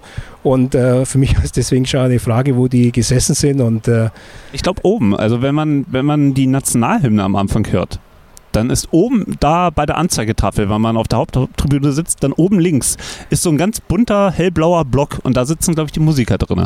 Chicks äh, Wickham sagte mir, sie wären auf äh, Höhe der 50-Yards-Linie gesessen, also direkt, äh, direkt mittig. Ich glaube ja, dass so manche Erinnerungen sich dann verschieben mit den Jahren. Das, das kann natürlich durchaus ja. sein, ja. Also äh, da habe ich auch andere Sachen abgespeichert in meinem Leben, die dann, als mir jemand anders nochmal gezeigt hat, komplett anders waren. Ähm, Kurt Edelhagen. Genau, ähm, du bist ja großer ABBA-Fan. Was war in dem Jahr eigentlich der, der große ABBA-Hit? Gar keine gab es aber noch nicht in der Form. Was? Jetzt sind erst, ähm, ja, so, ähm, die gab es zwar äh, in Schweden, allerdings noch nicht so als feste Combo. Die hießen, die haben sich auch damals noch umständlich, glaube ich, äh, Agneta, Frieda, Björn und Benny oder so, so genannt und eigentlich auch nur gelegentlich, gelegentlich zusammengespielt und eigentlich so der erste, ähm, die hat sich 73 schon ähm, um, um die Teilnahme beworben, hatten allerdings in Schweden den Vorentscheid nicht gewonnen. Also, das kann man sich gar nicht vorstellen. Glaub, so, also auf den Radar kommen sie erst so, so 74. Dass die, dass die beim Vorentscheid nicht gewinnen, das, das macht dich doch bestimmt heute noch stinkewütend. Ich glaube, es war Hasta Manana, das Lied damals. okay, bei dem Songtitel. Ähm, heitere Spiele. Wir waren bei den ganzen Athletinnen und Athleten. Ähm, wer fällt dir denn vor allem, also ich meine, du hast ja einige Namen schon fallen lassen, Marc Spitz, äh, Shane Gould, die 15-jährige Schwimmerin. Ähm, lass uns mal ein paar durchgehen. Lass uns doch bei ihr anfangen, weil das ist ja nun wirklich eine ganz besondere Geschichte. Die Frau war 15 Jahre alt, also das Mädchen war damals 15 Jahre alt, gewinnt drei olympische Goldmedaillen, eine Silber, eine Bronze und ähm, und man hat ihr sozusagen irgendwie vorgeworfen, sie wäre nicht gut genug. Eigentlich hat sie underperformed, ja. Also aus Sicht der australischen Medien, weil sie im Jahr zuvor ähm, eine, eine, Fülle von Weltrekorden aufgestellt hatte. Sie war, ist auch bis jetzt die einzige Frau, der es jemals geglückt ist, alle Weltrekorde von 100 bis 1500 Meter Freistil zu halten. Also die hat, ähm, was es bei der heutigen Spezialisierung eigentlich nicht mehr geben kann, die war eine Sprinterin und war gleichzeitig ein Ausdauertyp. Ja, und sie hat eben mit 15 ähm, so viel gewonnen, war eben auch der Star in München, was ein bisschen daher rührte, als sie so ankam, wusste man natürlich schon so die, die Goldfavoritin, das Wunderkind. Und da hat dann ähm, haben so Presseleute haben geschrieben, ja, willkommen. Ja, und, und sie sagte Dankeschön. Und die, ähm, man wusste bis dahin nicht, dass die an der Schule äh, schon drei Jahre Deutsch hatte. Ja, also die hatte sicher nicht brillant gesprochen, aber die hat es zumindest verstehen können. Und ähm, dann sind natürlich alle äh, von den Medien erst recht auf sie abgefahren. Ja, und ihre Geschichte ist eben, dass, ähm, dass sie so eine Zerrissenheit empfunden hat. Ja, dass es eigentlich zwei Leute gab. So eine öffentliche Shane Gould, die die erfolgreiche Schwimmerin war, wo jeder denken, denkt, die muss total glücklich sein. Auf der anderen Seite, sie war halt noch ein Kind. Sie war ein Kind und war in dieser Erwachsenenwelt und sie hat sich unwohl dabei gefühlt, dass sich alles um sie gedreht hat, dass sie eben diese besondere mediale Beachtung erfahren hat äh, seitens des Teams, diese besondere mediale Betreuung. Sie hat sich dann auch gegenüber ihren Schwestern schuldig gefühlt. Er ja drei, drei Schwestern und sie war eben der Meinung, dass die halt auch Talente haben, nur in anderen Bereichen. Aber natürlich hat sich alles in der Familie um sie gedreht und das hat tatsächlich dazu geführt, dass relativ kurz nach den Olympischen Spielen sie von zu Hause mal mit, mit 30 äh, australischen Dollar in der Tasche äh, weggelaufen ist für ein paar Tage.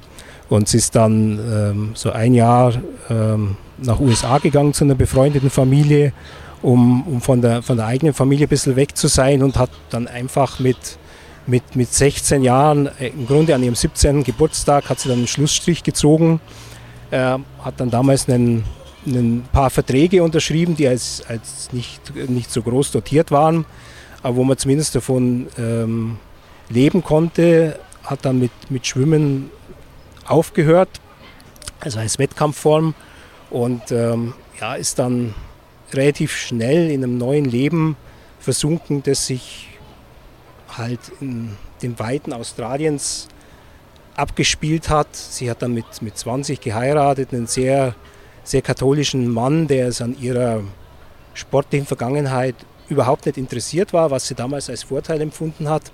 Aber es hat sich eben herausgestellt, dass das so eine Beziehung belastet. Wenn einer so, so berühmt ist, weil es sind dann immer wieder mal Medien vorbeigekommen, ja, die wollten wissen, was macht eigentlich Shane Gould oder so und kann sie als äh, Kommentatorin 1976 arbeiten. Sie hat einmal einen ganz äh, kruden Disco-Song dann aufgenommen, 1979 glaube ich. Aber sie hat dann immer halt, wenn sie Geld brauchte, sie hatten kein Geld, dieses Ehepaar, und wenn sie Geld brauchten, hat sie irgendwas gemacht. Und äh, nach gut 20 Jahren ist diese Ehe dann halt auch wegen, wegen Gewalt in der Ehe in die Brüche gegangen und sie musste sich danach halt dann, dann völlig neu orientieren und sie ist dann zu den Olympischen Spielen 2000 ist sie dann als eine der letzten Fackelläuferinnen, die dann an Cassie Freeman übergeben hat, ist sie dann wieder in der Öffentlichkeit aufgetaucht und sie hat sich dann halt auch mit ihrer, mit ihrer olympischen Geschichte versöhnt und entschlossen, so was, was Gutes draus zu machen. Das heißt, Teil von sich zu akzeptieren und zu nutzen. Und ähm, es war ein bisschen kompliziert, jetzt diesen Kontakt zustande zu bekommen.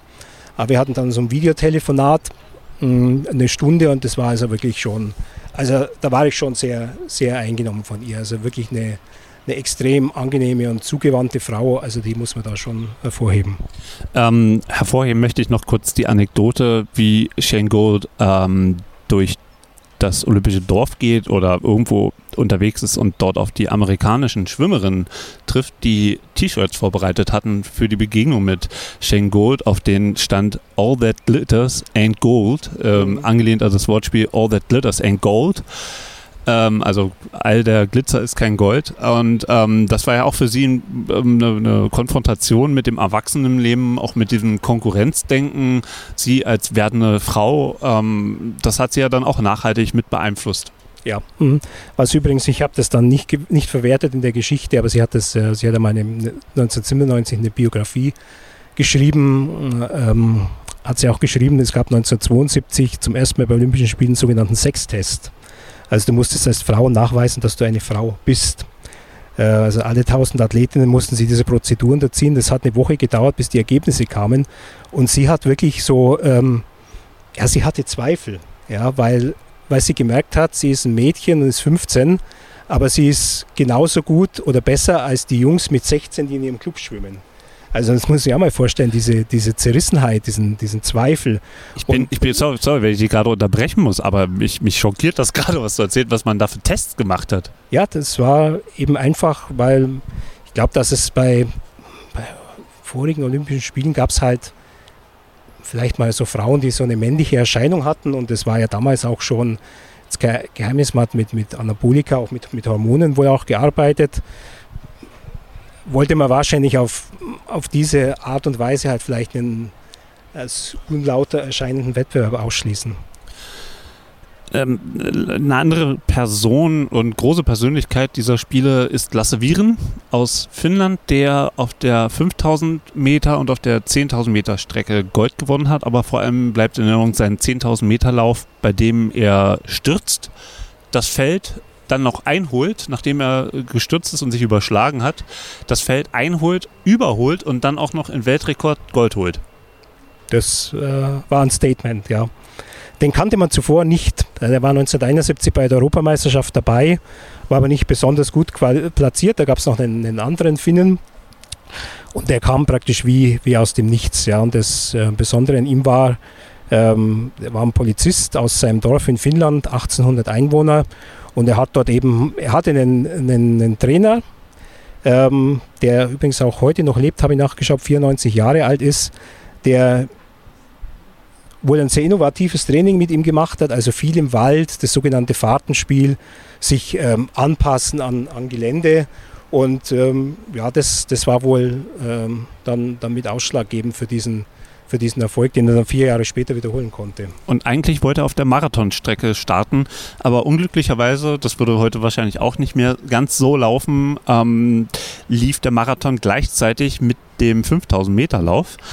Er hatte aber dann 1976 in Montreal, hatte er dann die Gelegenheit, auch das zu laufen. Da war das dann entzerrt und ist dann im Marathon Fünfter geworden. Ja. Mhm. Also spann spannender Typ. Und äh, auch die, die äh, Läufer ja, Historie Finnlands, ähm, ist der auch da herauszuheben, beziehungsweise auch in Finnland gab es ja auch mal äh, Emil Zatopek, der dort ähm, berühmt geworden ist mit als, als Dauerläufer. Der war Tscheche. Ja, genau, der war, war Tscheche, Tscheche, aber ja. es war in mhm. Helsinki. Das war in Helsinki 52 und so der, der, der Urvater der, des Langstreckenlaufs ist Paavo Nurmi, der also in den 20er Jahren das äh, vollbracht hat, was, was Viren dann ja in den, den 70er Jahren nachgemacht hat. Und Satopek war 52 der Erste, der auch dieses Triple gemacht hat, also 10.000, 5.000 und, und Marathon. Und 72 war es wirklich so, ich habe nochmal die Zeiten angeschaut, um 15 Uhr war der Start des Marathons um 15.10 Uhr war Start 5000 Meter. Und zum Beispiel Frank Shorter, der, der Marathon-Olympiasieger, der war über 10.000 Meter Fünfter gewesen, das war eine Woche vorher, und der hat sich für den Marathon entschieden, weil der wäre normalerweise jetzt auch ein 5000 Meter Läufer gewesen. Man, man, man kann diesen Podcast nicht über die Strecke bringen, ohne zu sagen, dass Lasse Viren natürlich jemand für die Wortspielhölle ist. Richtig, ja. ja. Also ich habe auch bei den, ähm, wenn ich da eine Datei speichere, ja, ähm, ich glaube, irgendwie, irgendwie hat es ja mal verweigert bei, bei Microsoft, als ich Viren, Viren geschrieben habe. Ja. Da meinst du, ich mache immer was mit Lasse. An wen erinnerst du dich noch? Es gibt ja nicht nur die, die äh, Helden, es gibt auch die Anti-Helden. Und da, ähm, da gibt es ja einen, ähm, da zerreißt es einen ja das Herz, wenn man das hört. Eddie Hart wahrscheinlich. Absolut, ja. ja. Äh, ganz, ganz, ganz tragische Geschichte. Eddie Hart und man muss eigentlich noch einen zweiten dazu nehmen, äh, Ray Robinson. Die beiden waren Sprinter aus Amerika, gemeldet für die 100 Meter. Vorleistung bei beiden war von den US-Trials der knallharten Olympia-Ausscheidung eine 9,90. Zwar ähm, handgestoppt noch, das war ja damals so, in München hat man dann elektronisch gestoppt, aber wenn man das umrechnet, wäre es so eine 10, 10 ungefähr. Also eine Zeit, in der man Mün in München äh, gewonnen hätte. Beide sind also so als, so als Favoriten angereist nach München. Eddie Hart ein bisschen mehr noch als Ray Robinson. Bei Robinson ließ die Form ein bisschen nach, aber Eddie Hart war in Topform. Jetzt laufen die 100 Meter so ab. Es sind insgesamt vier Läufe, wenn man gewinnen will. Vorlauf, Zwischenlauf, Halbfinale, Finale. Immer zwei an einem Tag. Es geht über zwei, zwei Tage, also das Ganze. Vorlauf, kein Problem. Ähm, die Amerikaner ziehen sich dann ins Olympische Dorf zurück, ähm, weil das ja gleich, gleich um die Ecke ist und warum sollst du ein paar Stunden im Stadion warten, ruhst dich also aus. Dann liegt Eddie Hart auf seinem Bett, schaut mal so seine ganzen Unterlagen durch und ähm, sieht da so einen Zeitplan und denkt sich, ah, irgendwie der Zeitplan, den ich hier habe, ist als anders den, als den, den ich im Kopf habe, von den Zeiten für, für, den, für den Zwischenlauf. Dann geht er zu seinem Trainer aufs Zimmer, der sagt, schaut seine Unterlagen durch und sagt, also ich habe da die und die Zeit. Wir sind erst später dran. Und er hätte im Stadion auch äh, einen Kampfrichter gefragt, nochmal sie rückversichert, wann der nächste Lauf wäre. Dann trommeln sie trotzdem alle Leute zusammen, äh, drei Leute, und denken sie, dann gehen wir doch, schauen wir doch mal so vorsichtshalber Richtung Stadion. Stellen sie also an die Bushaltestelle hin, über der Bushaltestelle ist ein Monitor, kommt 100 Meter Lauf der Männer. Dann ähm, stehen dort auch Leute von ABC, der amerikanischen Fernsehstation. Dann fragen die Sprinter, und das sind, sind das die Vorläufe von heute Vormittag? Nee, das ist eine Live-Übertragung. Also die haben gesehen, dass äh, die Läufe, für die sie vorgesehen waren, dass die schon stattfinden. Jetzt, live. Dann sind die irgendwie in den Bus von ABC reingesprungen. Das war der Lauf von Ray Robinson. Ne, der genau, ja, äh, sind in den, in den Bus reingesprungen, sind, sind rüber, Einbahnstraße, falsche Richtung und direkt an das Marathontor hin und äh, sind da reingelaufen. Und in dem Moment, als sie da reinliefen und 20 Meter vom Startblock entfernt standen, hat der Lauf gestartet, wo Eddie Hart dabei gewesen wäre. Ja. Der, der, Trainer hat dann versucht zu verhandeln, dass, dass man sie irgendwie in einen anderen Lauf äh, noch reintut, dass man sie nachholen lässt und ähm, dem wurde nicht stattgegeben. Ja, die einfach hieß es did not start. Und somit war das, äh, war das äh, für die erledigt. Der dritte, der, der war tatsächlich noch rechtzeitig dran, der hat dann noch einen Fehlstart provoziert, um wenigstens so ein bisschen Aufwärmprogramm zu haben. Und der hat es dann tatsächlich ins Finale geschafft und ist dann dort auch Zweiter geworden hinter, hinter Valery Borsov. Taylor war das, ne? Ja, genau. Man muss eigentlich sagen, dass Valery Borsov natürlich zu der Zeit so eine absolute Überform hatte, dass der wahrscheinlich äh, trotzdem gewonnen hätte. Also ich würde nicht sagen, dass, das, äh, äh dass, dass Borsov die Goldmedaille geschenkt worden ist. Ähm, Aber es war schon sehr interessant, wie Eddie Hart dann mit dieser Geschichte umgegangen ist, mit diesem absoluten Versagen. Für Robinson war es im Prinzip eigentlich noch bitterer, weil eigens ähm, Angehörige von ihm durch ein Fundraising der lokalen Zeitung mit nach München gebracht worden sind und er konnte sich da bis auf den Vorlauf nicht einmal zeigen und er war auch nicht für die Staffel nominiert, weil er, da ging es auch darum, wer ist Startläufer, wer ist Kurvenläufer und äh, er ist dann auch schnell abgereist und Eddie Hart hat sich einfach äh, zusammengerissen und, und ist am Schluss dann noch die Staffel gelaufen und dann Gott sei Dank Goldmedaille. Aber dieses Interessante ist, 2015, also 43 Jahre später, taucht er plötzlich in München auf, hat sein Trikot dabei, er bittet um Einlass ins Olympiastadion. Kein Gramm Fett dran an dem und Mann. läuft, läuft seine 100 Meter. Ja. Ich dachte, er wäre nach 50 Metern. ja, ich, ich, glaube, er wollte halt einfach starten. Also gut, mittlerweile dann auch schon nicht mehr, der, nicht mehr taufrisch, aber ja, also dass er dann nochmal zurückkehrt mit seinem Sohn und, und dann einfach diese, diese olympische Geschichte aufzubereiten, das ist, ist natürlich schon ja. Und das, das Reizvolle an der Geschichte ist, ich glaube, jeder, zum Beispiel ich mit Erhard Keller gesprochen, der damals große Eisschnellläufer, Mündner, der dann als, ähm, als, ja, als VIP-Zuschauer bei den Olympischen Spielen dabei war, hat gesagt, der, der hat vor allem auf die 100 Meter gewartet. Und äh, da haben alle gelacht, als es dann hieß, ja, die Amerikaner haben ihren Lauf verpennt. Und das ist halt die Geschichte, das sind irgendwie die, die Trottel oder der Trainer war der Trottel, irgendeiner hat da rumgetrottelt und es ist halt so eine, so eine Anekdote. Und dann endet diese Geschichte auch 1972. Ja, aber sie geht ja auch weiter, weil die haben ja beide noch so den Großteil des, des Lebens vor sich. Ja, und das verfolgt dich natürlich. Und dann, dann willst du wissen, wie, wie geht man mit so einem, mit so einem Scheitern um. Ähm, Robinson hat ja dann auch 1976 nochmal die Gelegenheit gehabt, äh, nach Montreal zu fahren, hat aber da nicht die Olympianorm geschafft, mhm. hat es nicht geschafft, während Eddie Hart zumindest dieses äh, Staffelgold gewinnen konnte ja. und irgendwie seinen Frieden mit der ganzen Geschichte machen konnte. Aber traurig war halt, dass äh, Wright, der Trainer der Amerikaner, ähm, einen anderen Zeitplan äh, erst hatte und der wurde aktualisiert und irgendjemand ja. mhm. vom, vom Komitee der Amerikaner hat das einfach nicht weitergeleitet, weil er überfordert ja. war und das für nicht so äh, wichtig empfand. Ja, ich habe auch die Theorie gehört mittlerweile, dass äh, auch äh, der möglicherweise die ähm, die, die deutschen und die amerikanischen Zeiten ähm, verwechselt hätte, dass er, wenn du sagst äh, 5 p.m. oder 5, 15 Uhr, dass er da halt 15 oder 17 Uhr praktisch verwechselt hätte, also irgendwas, aber jedenfalls ein Fehler, den, den nicht der Athlet selbst zu verantworten hat, weil der, der Athlet selbst muss der muss laufen, der hat keine andere Aufgabe. Ja. Um alles, alles andere müssen sich der Trainer und, und die Mannschaftsleiter eben kümmern. Du hast, ähm, um nochmal auf deutsche Athleten zu kommen, müssen wir doch nochmal auf Klaus Wolfermann sprechen. Der war Speerwerfer, der hat ähm, mit zwei Zentimeter Vorsprung im Speerwerfen ähm, sensationell gewonnen gegen seinen Kumpel. Wie hieß der nochmal? Janis Lucis. Genau.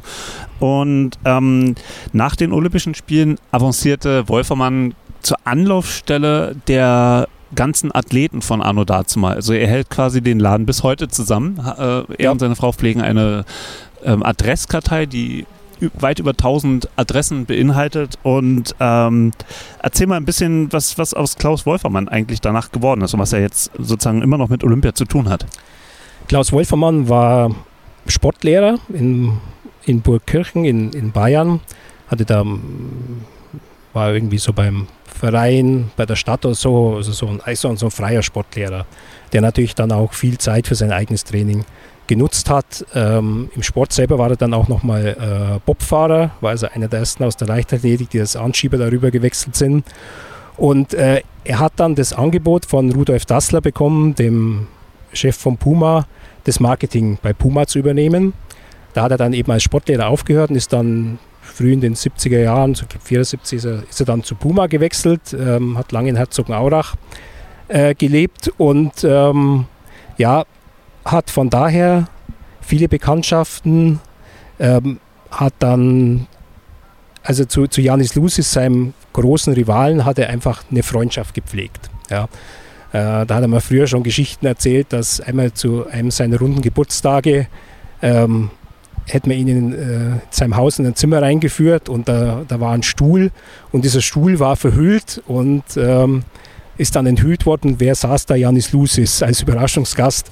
Die haben sich eigentlich fast jedes Jahr gegenseitig besucht. Ähm, Ähm, die Wolfermanns haben dem Janis Lucis, der Lette war, eben aber in, eben im Sowjetsystem gebunden, die haben dem zum Beispiel immer Bücher besorgt, die in der Sowjetunion verboten waren, wie zum Beispiel der Archipel Gulag von Solzhenitsyn, also äh, über, über Polen, äh, da aus irgendwelchen Quellen.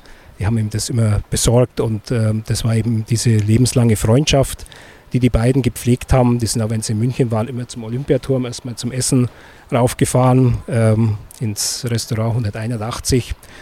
Und ähm, durch seine Stelle bei, bei Puma hat Wolfermann ja auch viele andere Athleten kennengelernt. Also John Akibua genau. aus Uganda. Ganz besondere so, Geschichte. Also einer der ganz großen Publikumslieblinge war, Sieg über 400 Meter Hürden. Für den war es halt ähm, extrem gefährlich, in dem Uganda des schlechtes Idi Amin zu leben. Also der ist da mal, den haben die mal rausgeholt mit, mit Familie und der hat dann einfach als Repräsentant für Puma gearbeitet, wurde dann von Wolfermann eingesetzt und äh, hier hat Wolfermann dann mit anderen Athleten den FC Olympia gegründet, eine Fußballmannschaft, eben einfach um diese 72er zusammenzuhalten. Die haben dann regelmäßig Fußballspiele bestritten und bei ihm laufen also wirklich so diese, diese Fäden zusammen. Das ist so eine Clique, da ist dann so aus dem Wintersport der Alois Schloder, aus dem Eishockey mit drin, also vom Ski Alpin, die Rose Mittermeier und der Christian Neureuter und ähm, äh, der macht viel mit Stiftungen, und es ist also wirklich so äh, auch in etwas höherem Alter noch ziemlich, ziemlich umtriebig. Aber nochmal auf äh, John Akibur zu sprechen. Ähm, das, das kann, kannst du das noch ein bisschen genauer erzählen? Weil das fand ich doch eine sehr, sehr anrührende Geschichte. Also zunächst mal Akibua war einfach der durch seine Art zu laufen sich in die Herzen gelaufen hat in, in München. Er hat natürlich auch eine gewisse Exotik verkörpert. Ja? Also afrikanische Athleten waren damals zum Beispiel auch im, im 10.000, 5.000 Meter Lauf, waren die damals noch kaum präsent. Ja. Es, es waren ein paar afrikanische Nationen, waren, waren, waren nicht dabei, auch aus politischen Gründen. Und ähm, einfach der, so, so, ein schwarzer Athlet war äh, viel, viel noch auf damals. Und er hat einfach dieses, dieses Feld so beherrscht, er hat so eine fröhliche Art gehabt und es, es schien bei ihm so, so leicht zu sein. Er ist dann so eine Ehrenrunde gelaufen. Das war ich so der Erste, der dann so eine Ehrenrunde gelaufen ist. Normalerweise der Leichtathletik, du warst im Ziel und dann hast du dich kurz gefreut und dann bist du schön zur Seite getreten und er ist einfach weitergelaufen und hat den Leuten zugewunken. Und das äh, war eigentlich so eine Verbindung, dass, dass John Agibua eigentlich einer der Namen von 1972 geworden ist. Und ähm, wie gesagt, ähm, Uganda, Idi Amin, eine instabile politische Landschaft, auch nachdem Idi Amin gestürzt war. Und ähm, es war halt da als populärer Sportler, war es halt, war Popularität gefährlich.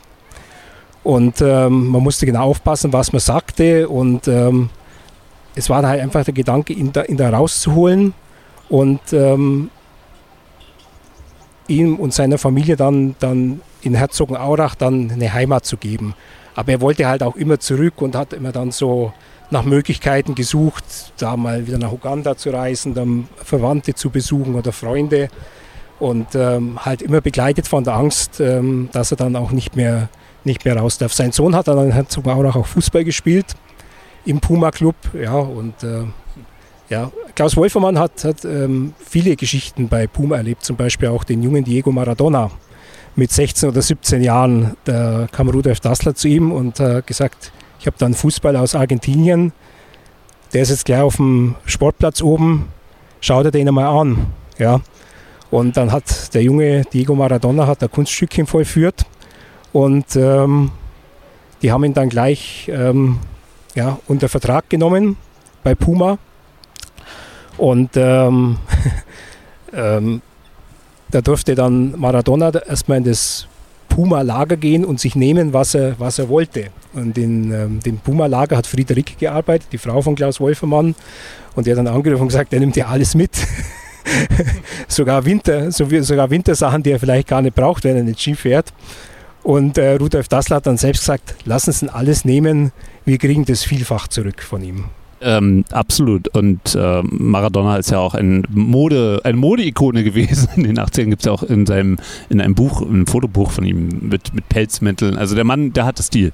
Absolut, ja. Ähm, du hast vorhin schon so ein bisschen die DDR erwähnt, die als Einzelteam angereist ist und in der Recherche über Olympia 72 kommt man um die DDR nicht rum. Allein weil sie auch sehr viele Medaillen gewonnen hat, wie man äh, mutmaßt, auch mit ein wenig, äh, ja, ich nenne es mal Unterstützung äh, durch Medikamente. Und die Staatssicherheit hat diese Spiele natürlich auch absolut ausgereizt äh, für, für eigene äh, Zwecke. Man hat äh, Zuschauerkader äh, ausgewählte hingeschickt, so also ein bisschen ähnlich wie 1974 bei der Weltmeisterschaft in Deutschland.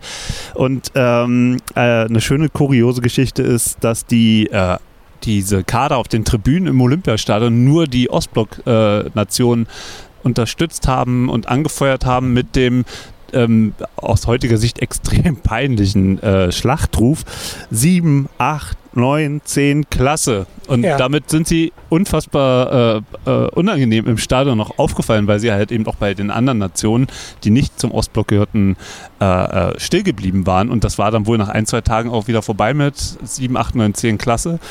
Ähm, und dann erfährt man noch, dass die auch hier in, in, in Bayern, in München, wo sie auch waren, eigentlich nie so richtig sich unter die Leute gemischt haben, politische Themen eher nicht angesprochen haben.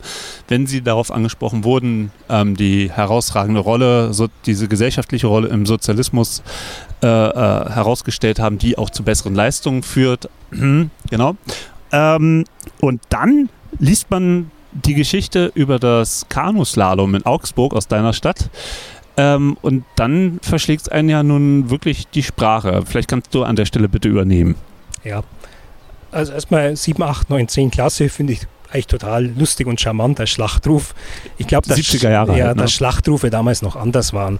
Ähm, bei Klaus Wolfermann war es zum Beispiel einfach so, dass die Leute Wolfermann, Wolfermann einfach nur diesen ja. Namen skandiert haben. Aber erinnerst du dich noch an äh, der Berti Fuchs und Heinkes Jupp die holen den UEFA Cup. Ja, schön. Ja.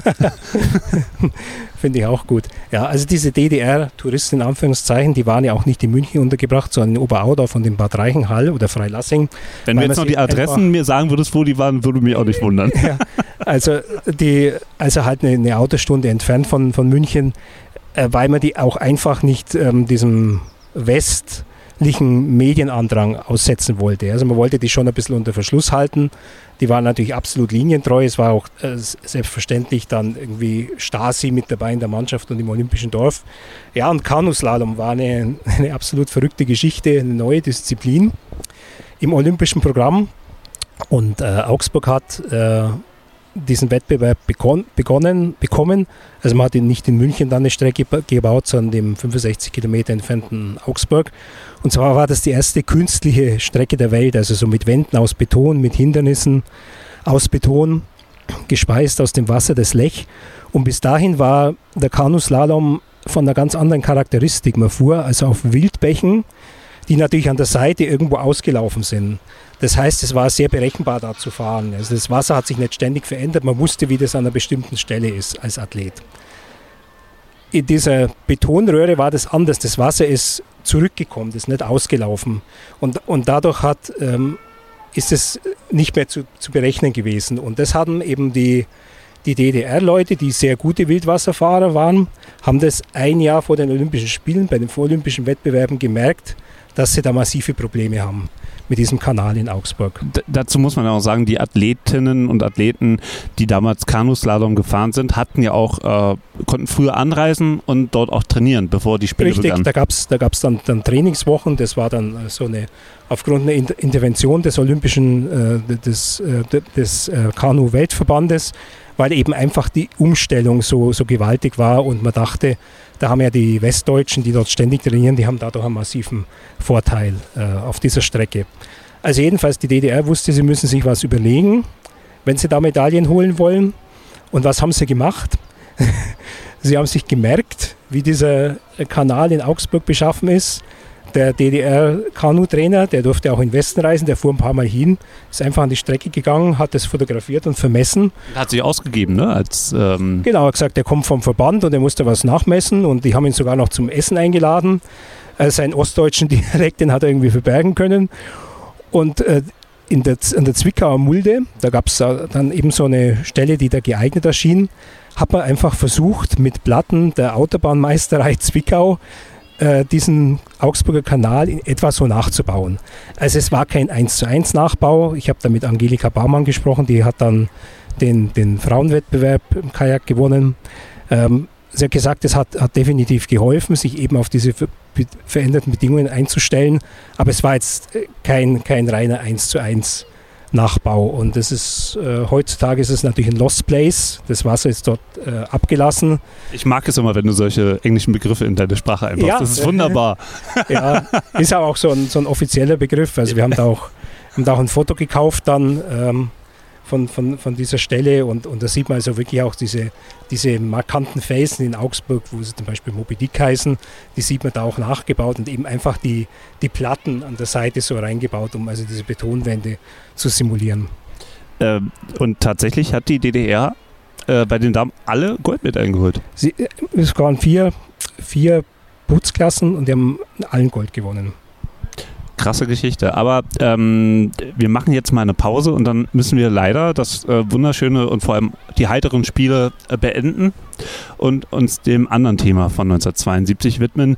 Machen wir nach einer kleinen Pause.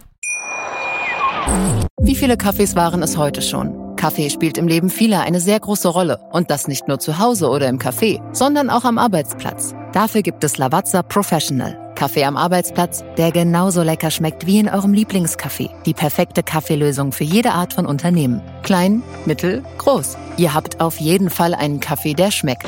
Die richtige Motivation für eure Arbeitstage. Alle Infos zu Lavazza Professional findet ihr auf lavazzapro.de mit allen Kaffeelösungen für euer Büro.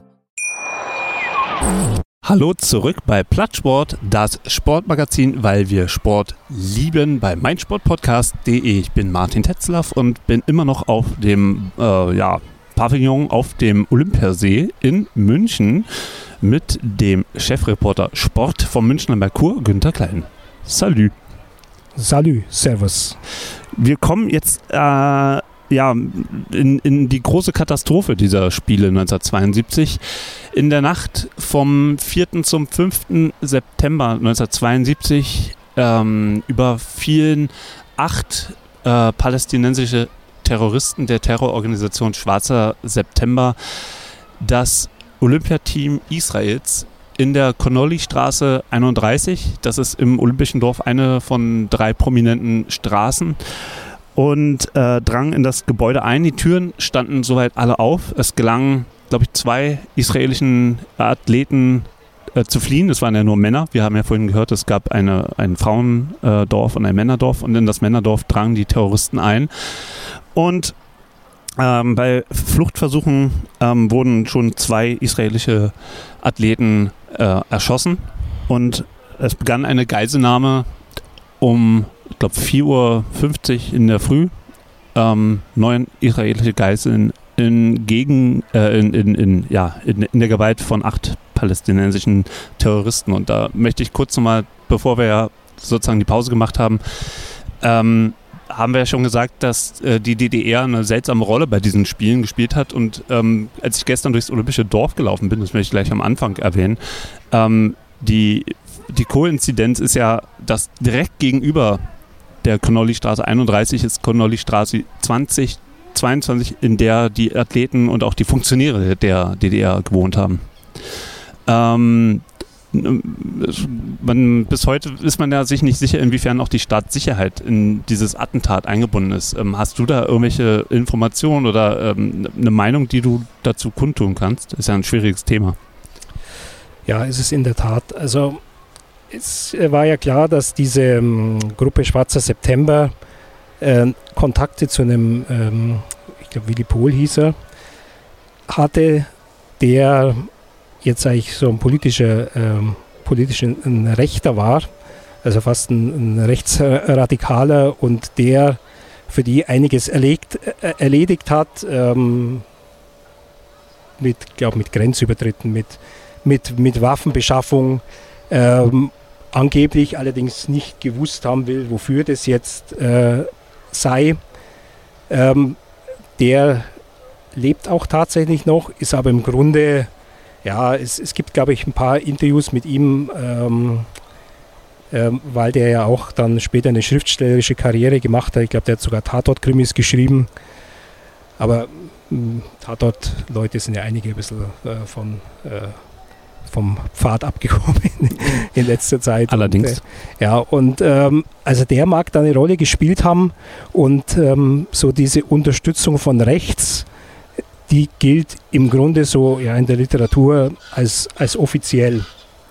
Es gibt allerdings auch die Theorie, dass ähm, die Stasi ähm, an der Vorbereitung mit beteiligt gewesen wäre. Das Motiv einfach, ja, sag mal, politische Destabilisierung in Deutschland, das ja damals in, in, im Westen ja auch ähm, seine gesellschaftlichen Verwerfungen hatte. Es war jetzt auch keine absolut friedvolle Zeit. Ja, wir kamen ja aus dieser, aus dieser 68er Revolte, ähm, Bader-Meinhof.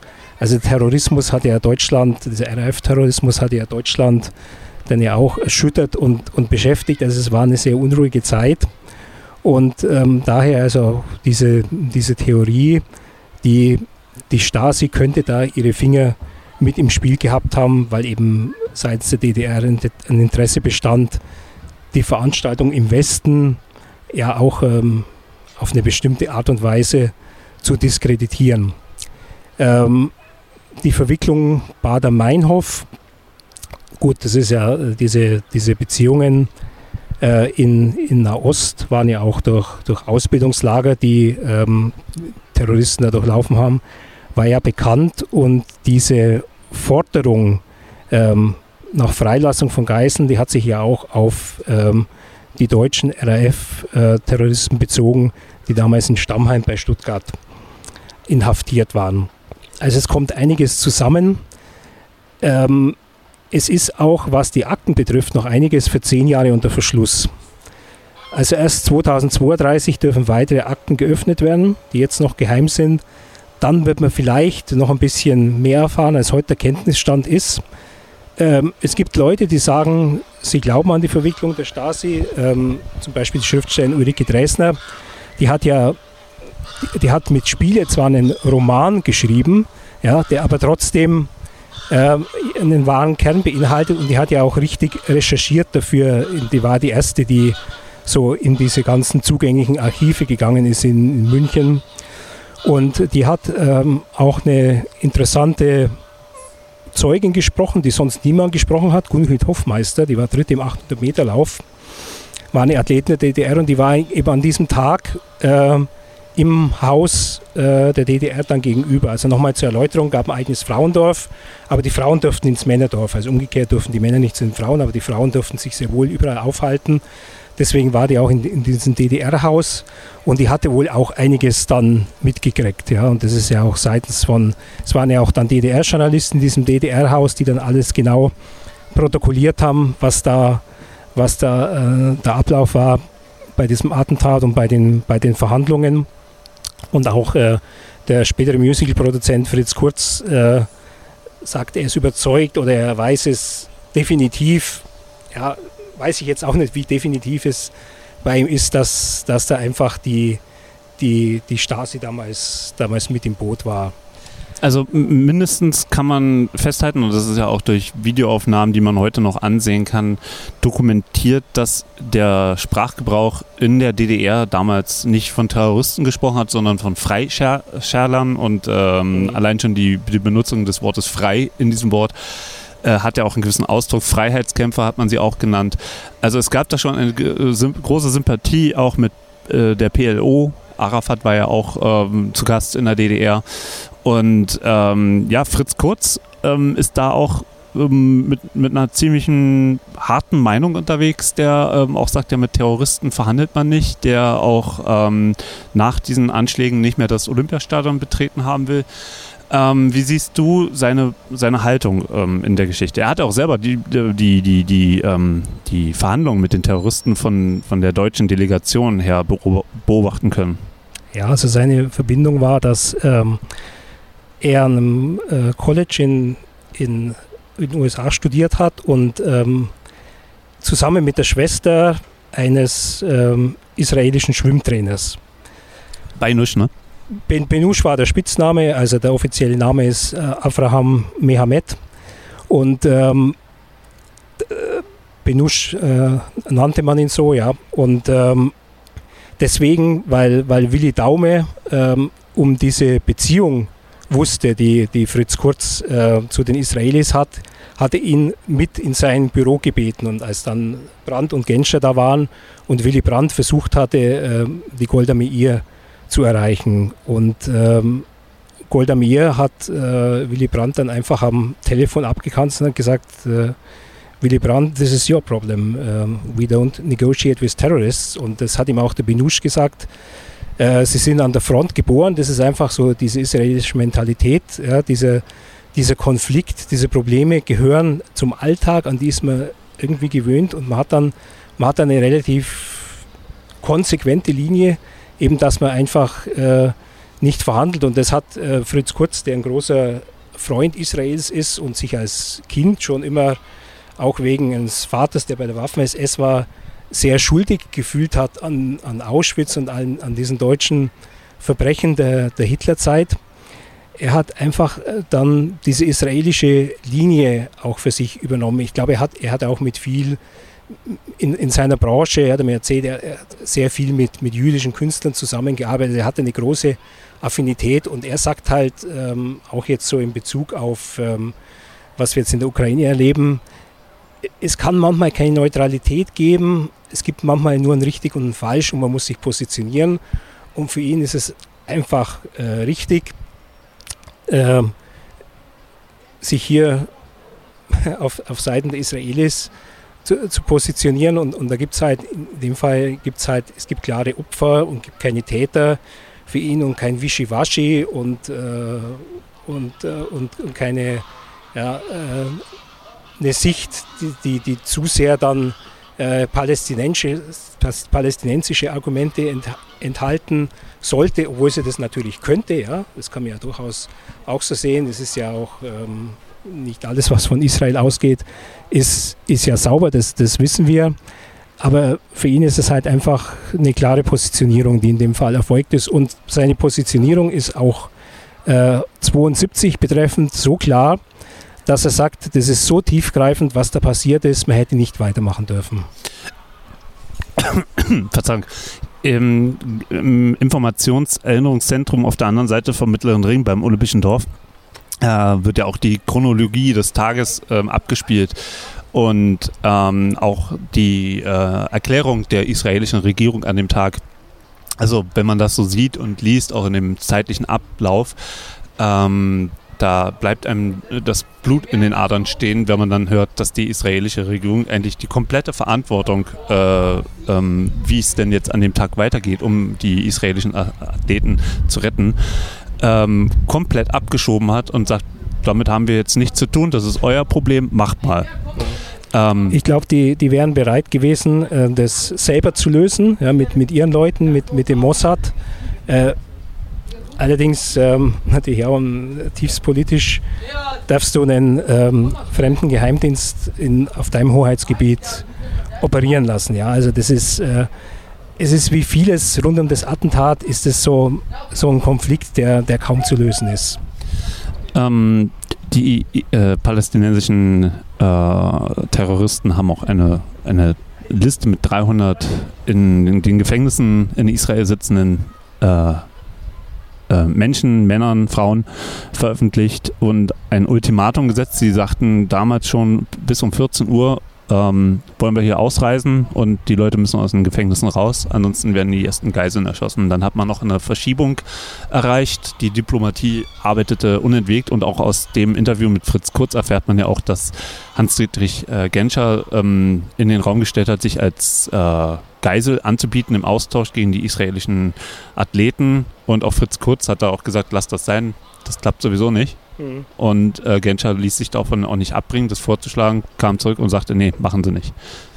Ja, war nach zehn Minuten wieder da. Ja. Mhm. Und ähm, das Ganze verlagerte sich dann auch im Laufe des Tages. Also es wurde, wurden dann keine Geiseln am Nachmittag erschossen. Also die äh, Ultimaten konnten verschoben werden, verschoben werden. Und tatsächlich hat man dann äh, auch auf wahrscheinlich Empfehlung von Fritz Kurz das, das Geschehen herausgelagert aus dem Olympischen Dorf auf den Fliegerhorst in Fürstenfeldbruck, wo dann ähm, die Katastrophe geschah. Ja. Ja, man hat dann eben den ähm, ähm, Geiselnehmern zugesagt, man würde sie und die Geiseln ausfliegen, es würde eine Boeing bereitstehen, aber eben auf diesem Militärflugplatz in Fürstenfeldbruck, das sei einfacher. Ähm, man brachte sie zunächst mit einem Bus äh, von der Connolly-Straße äh, zu gleich äh, ums Eck, wo dann zwei Helikopter warteten man hat diese Helikopter dann, ähm, ist man nach Fürstenfeldbruck geflogen, das war eben der schnellste Weg. Und dort stand eine Boeing bereit, die allerdings nicht einmal aufgetankt war. Und da waren zunächst, glaube ich, mal acht Polizisten drin, praktisch als Kabinenpersonal verkleidet, ähm, aber natürlich in keiner Weise ausgebildet. Jetzt irgendwie im Nahkampf oder sonst irgendwie. Das waren junge Polizisten um die 20, 21 Jahre, Freiwillige. Die hatten sich gemeldet, ähm, wo es dann den Plan gab, die könnten ja dann eventuell ähm, die, die Attentäter äh, überwältigen falls es so weit kommt, dass die in das Flugzeug einsteigen. Also es war jedenfalls nicht geplant, sie auszufliegen.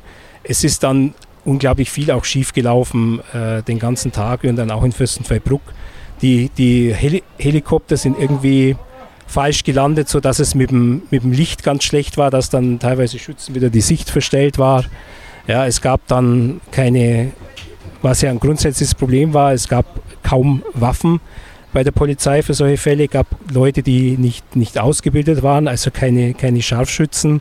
Und ein Ergebnis aus diesem ganzen Desaster war ja auch, dass man sich dazu entschlossen hat, äh, seitens der Bundesrepublik die Antiterrorgruppe GSG 9 ähm, ins Leben zu rufen und dort Leute halt auch wirklich auszubilden für solche Fälle. Und die waren ja später sehr nützlich. Wir hatten dann einige Flugzeugentführungen und die GSG 9 konnte ja, das, das war ja offensichtlich wirklich eine Spitzeneinheit, die konnte ja dann äh, da ja wirklich jedes, jedes Problem lösen. Die Katastrophe endete dann in, äh, in einem Schusswechsel mitten in der Nacht. Es explodierte, äh, die, die, palästinensischen Terroristen warfen eine Handgranate in einen der Hubschrauber, in denen die Athleten äh, gefesselt saßen.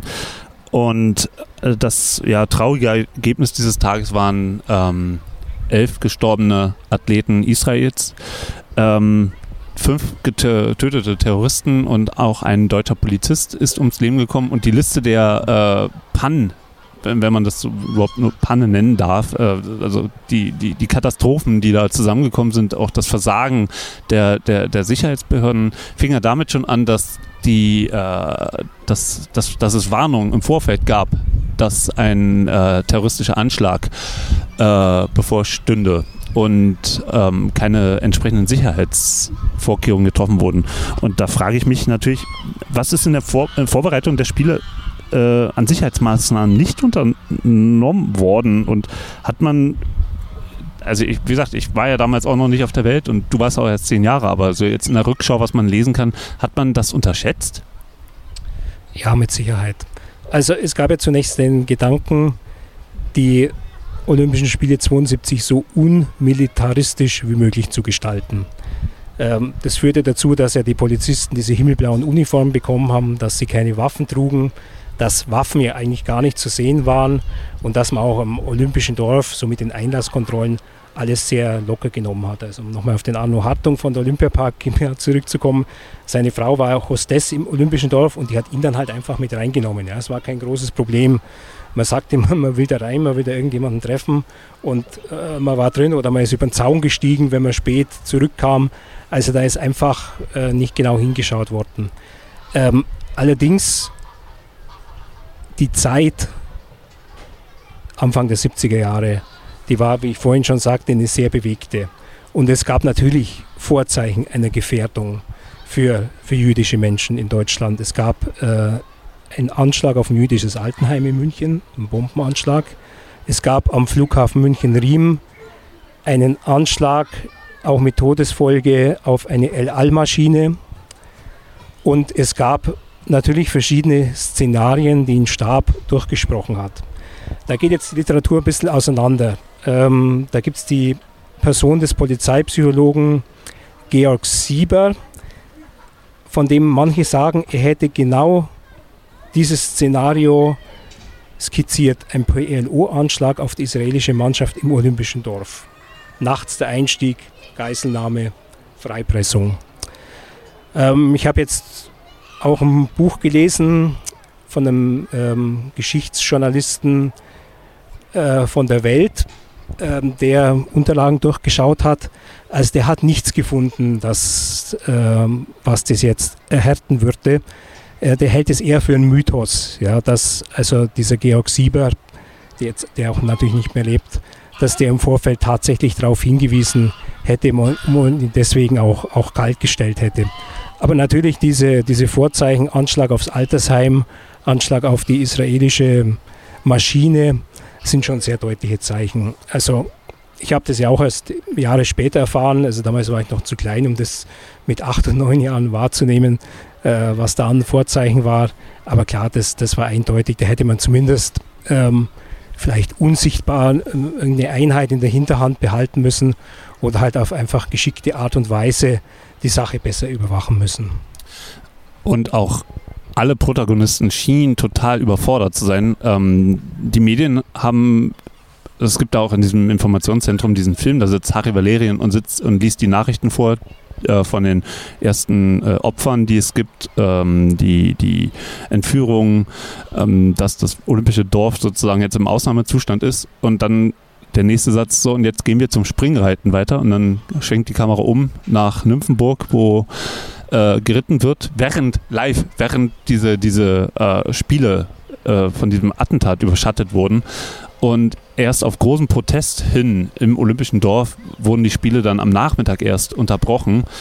Ähm, und bezeichnend ist auch die Situation, dass die Zuschauer, die vorher noch im Olympiastadion gesessen haben, ähm, dann erfahren haben, da ist was im Olympischen Dorf los und dann stürmen da tausende Menschen zum Olympischen Dorf und die Polizei hat viel mehr damit zu tun, die Leute davon abzuhalten, da reinzugehen. Ähm, da fasse ich mir heutzutage auch komplett an den Kopf. Was, was war das für eine Zeit, dass Leute einfach ähm, so unfassbar schaulustig sind, um in so eine Katastrophe hineinzugehen und diese Situation zu stören? Oh, ich glaube, die Schaulust, die könnten wir heute auch noch antreffen. Also wenn ich manchmal auf der Autobahn anschaue, wenn da irgendwo ein Unfall ist. Also ich glaube, dieser Sensationstourismus, der könnte heute auch noch stattfinden. Da verändert sich der Mensch nicht. Ich glaube, damals ähm, hat man sich zunächst einfach mal für ein paar Stunden geweigert, das wahrzunehmen, was passiert ist, weil es halt einfach, weil es nicht gepasst hat. Es war so unwirklich, weil es war, es war ja perfekt. Es war zu schön. Die Ulrike Meifert hat am Abend zuvor die Goldmedaille gewonnen. Also mit diesem Gefühl sind ja alle irgendwie ins Bett gegangen und dann stehst du auf und die Welt ist, ist eine andere. Du weigerst dich, das anzuerkennen. Und vielleicht ist es sogar ein Schutzmechanismus, erstmal zu sagen, wir wir lassen uns nicht irritieren, wir, wir betreiben unser Business as usual und machen das dann einfach so weiter und lassen die Wettkämpfe noch weiterlaufen. Nur ähm, hätte man natürlich dann schon, ähm, also sagen wir mal so, im, spätestens am Mittag, ja, hätte man dann, dann eigentlich merken müssen, dass es eine Stufe der Pietätlosigkeit erreicht, äh, die, die Spiele dann nicht zu unterbrechen. Und, ähm, aber da ist der Sport manchmal auch schwergängig. Ja, wir haben es auch 2001 bei 9-11 erlebt. Ja, die ganze Welt war in Trauer und am Abend war ein Spieltag der Champions League und die haben das noch durchgezogen. Und erst die Spiele für den 12. Äh, 9. dann damals äh, abgesagt. Das war eins der vielen Versagen. Äh, natürlich hätte man früher dann einfach unterbrechen müssen und sich ähm, voll auf die Sache im Dorf konzentrieren. Vielleicht war auch, war auch ein Bestreben, denen einen, möglichst nicht die große Bühne zu bieten. Ja? Und ich halte ihre Bühne kleiner, wenn ich daneben meine Bühne den Sport weiterlaufen lasse. Vielleicht war das damals auch der Gedanke. Ich frage mich immer wieder, ob unsere oder ob die Gesellschaft damals einfach naiver war als heute, wo wir heute viel bessere Quellen für Informationen haben, wo wir auch äh, schneller leben durch die durch das digitale Zeitalter ja, das war mit Sicherheit so und eben einfach durch die Stimmung dieser Tage, ja, dass es einfach so ein, so ein Ausnahmezustand war. Also zumindest waren wir dann in diesen Tagen, waren alle ein bisschen naiver. bei der Trauerfeier im Olympiastadion hat dann IOC äh, Präsident Avery Brundage die berühmten Worte gesagt, The Games must go on. Für Fritz äh, Kurz klang es eher wie ein The Show must go on und ähm, er hielt und hält auch heute noch die Fortsetzung der Olympischen Spiele in München 72 für einen großen Fehler. Wie stehst du dazu? Ich kann es nachvollziehen, dass er so denkt. Ähm, bei den Athleten habe ich mehr so wahrgenommen, so ein es ist schon gut so, dass man weitergemacht hat. Die Argumentation ist dann in der Regel, äh, wir hätten ja sonst verloren und so haben wir gezeigt, dass wir uns nicht besiegen lassen, ja, dass der Sport stärker ist als das. Ähm, ich habe auch ähm, vor 15 Jahren mit Rudolf Mang darüber gesprochen. Das war damals der Bär von Bellenberg, der aussichtsreichste deutsche Gewichtheber. Und ähm, der hat mir, lebt inzwischen auch nicht mehr, hat mir in aller Offenheit gesagt, dass ihm das Attentat eigentlich relativ wurscht war. Er hat seinen Wettkampf gesehen. Sein Wettkampf war danach und er hat jahrelang darauf trainiert. Er wollte dieses große Duell mit dem, mit dem Russen ähm, Wassili Alexejew. Ähm, darauf war sein Leben ausgerichtet und es wäre für ihn, der damals gleich 22 Jahre alt war, wäre was zusammengebrochen ja, in seinem Leben. Für ihn war das wichtig, dass dieser Wettkampf stattfindet. Ähm, die Stimmung ist danach natürlich runtergegangen. Ja. Das sagt zum Beispiel auch ein Willi Kuhweide, der jetzt in Kiel weit weg war, aber der dann einfach ähm, sagt, auch dort haben wir das gespürt und es war dann irgendwas, irgendwas war dann ganz anders und, und hat uns einfach so diesen, ah, diesen Ehrgeiz ein bisschen genommen. Auf der anderen Seite ähm, waren ja dann auch noch so, so richtige Sternstunden hinten raus. Ja, also sagen wir jetzt äh, Frank Shorter, war am Schluss Lasse Virens zweites Gold oder eigentlich so einer der epischen Momente, die 4x100 Meter Frauenstaffel, wo also Heidi Rosendahl, die ja eher Weitspringerin und Fünfkämpferin war, es geschafft hat, äh, diesen Angriff von ähm, der eigentlich übermächtigen Renate Stecher auf den letzten 100 Metern abzuwehren. Das war also sicher so, so sportlich einer der herausragenden Momente und ähm, eigentlich so der letzte Eindruck, der Leichtathletik. Und äh, das hat so, ähm, das bringt heute niemand äh, in den Kontext zu dem Datum. Ja. Also es könnte genauso wie die Stimmung im Stadion war, es hätte genauso gut am 2. September sein können, nicht am 10. September.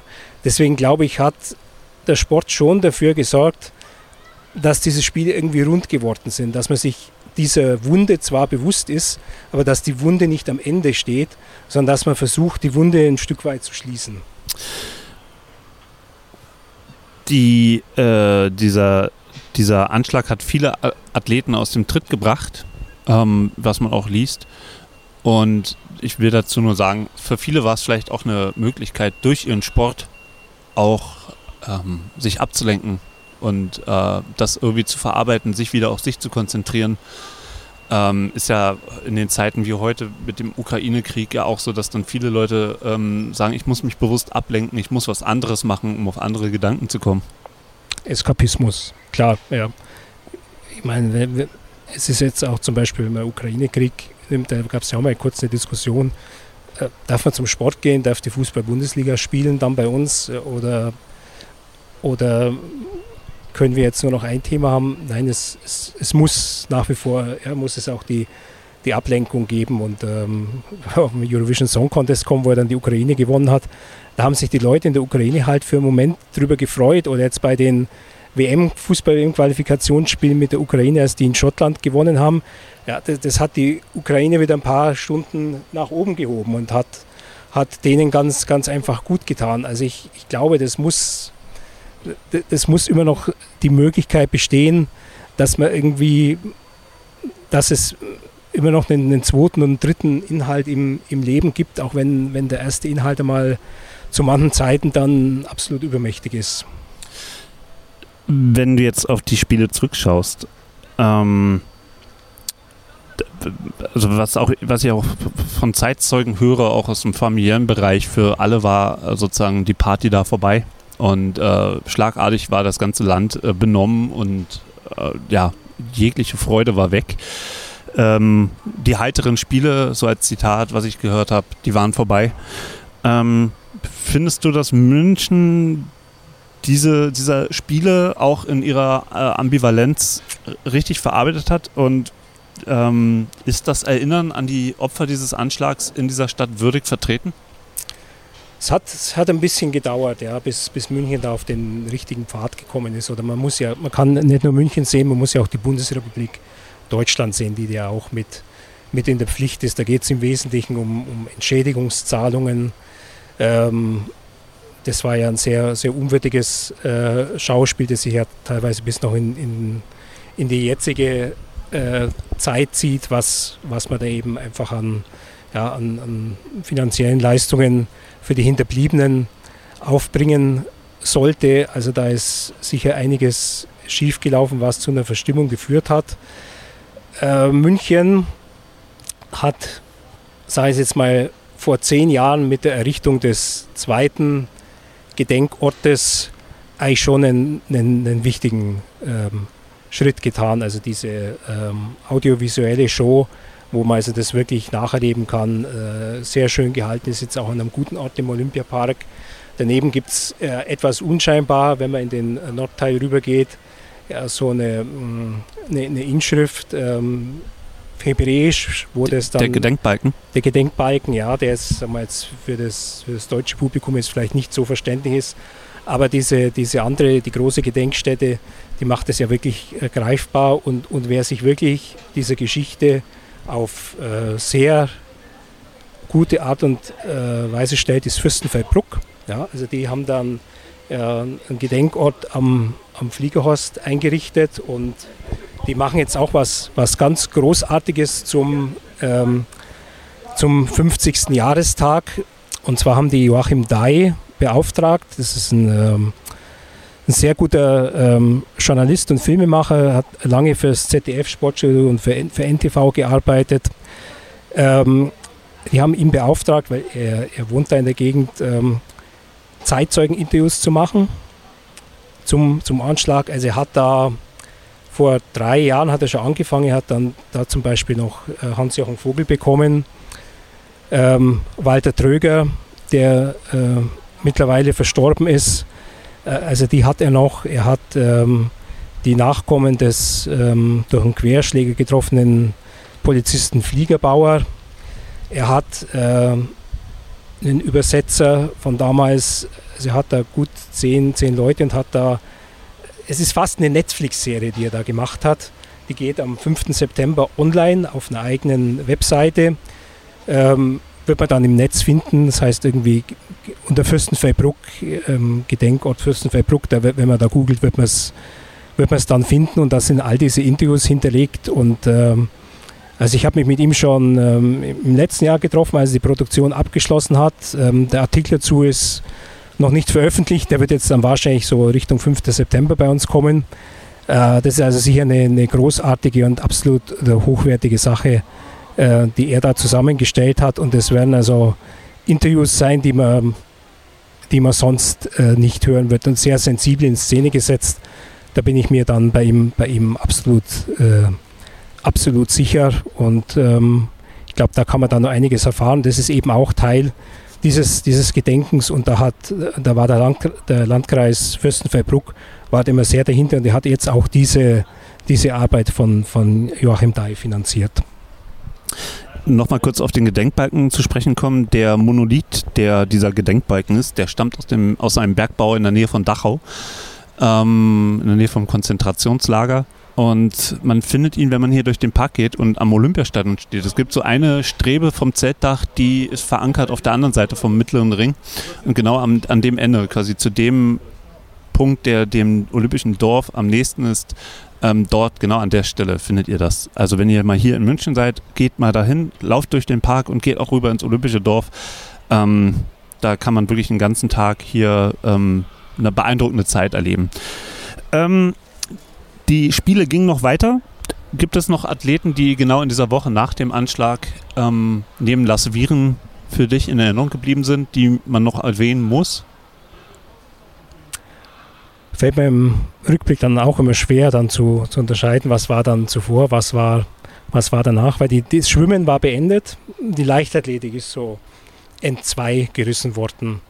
Also so einen, einen guten Abschluss fand ich noch die deutsche Reitekipp mit dem Preis der Nationen, die dann die Goldmedaille gewonnen hat. Das sind jetzt mittlerweile alle vier verstorben aus der Mannschaft. Da war Hans-Günter Winkler der letzte, der älteste, kurioserweise, der, der am längsten gelebt hat. Ähm, natürlich auch noch dieses Basketball-Endspiel ähm, USA-U, das ist eine ganz verrückte Geschichte, wo die UdSSR aus, ja, sehr, muss ich sagen, also ich habe mich als, ich habe mich ähm, lange eigentlich gefreut über, über da bin ich immer so ein bisschen so Anti-Amerikanist gewesen. Ja.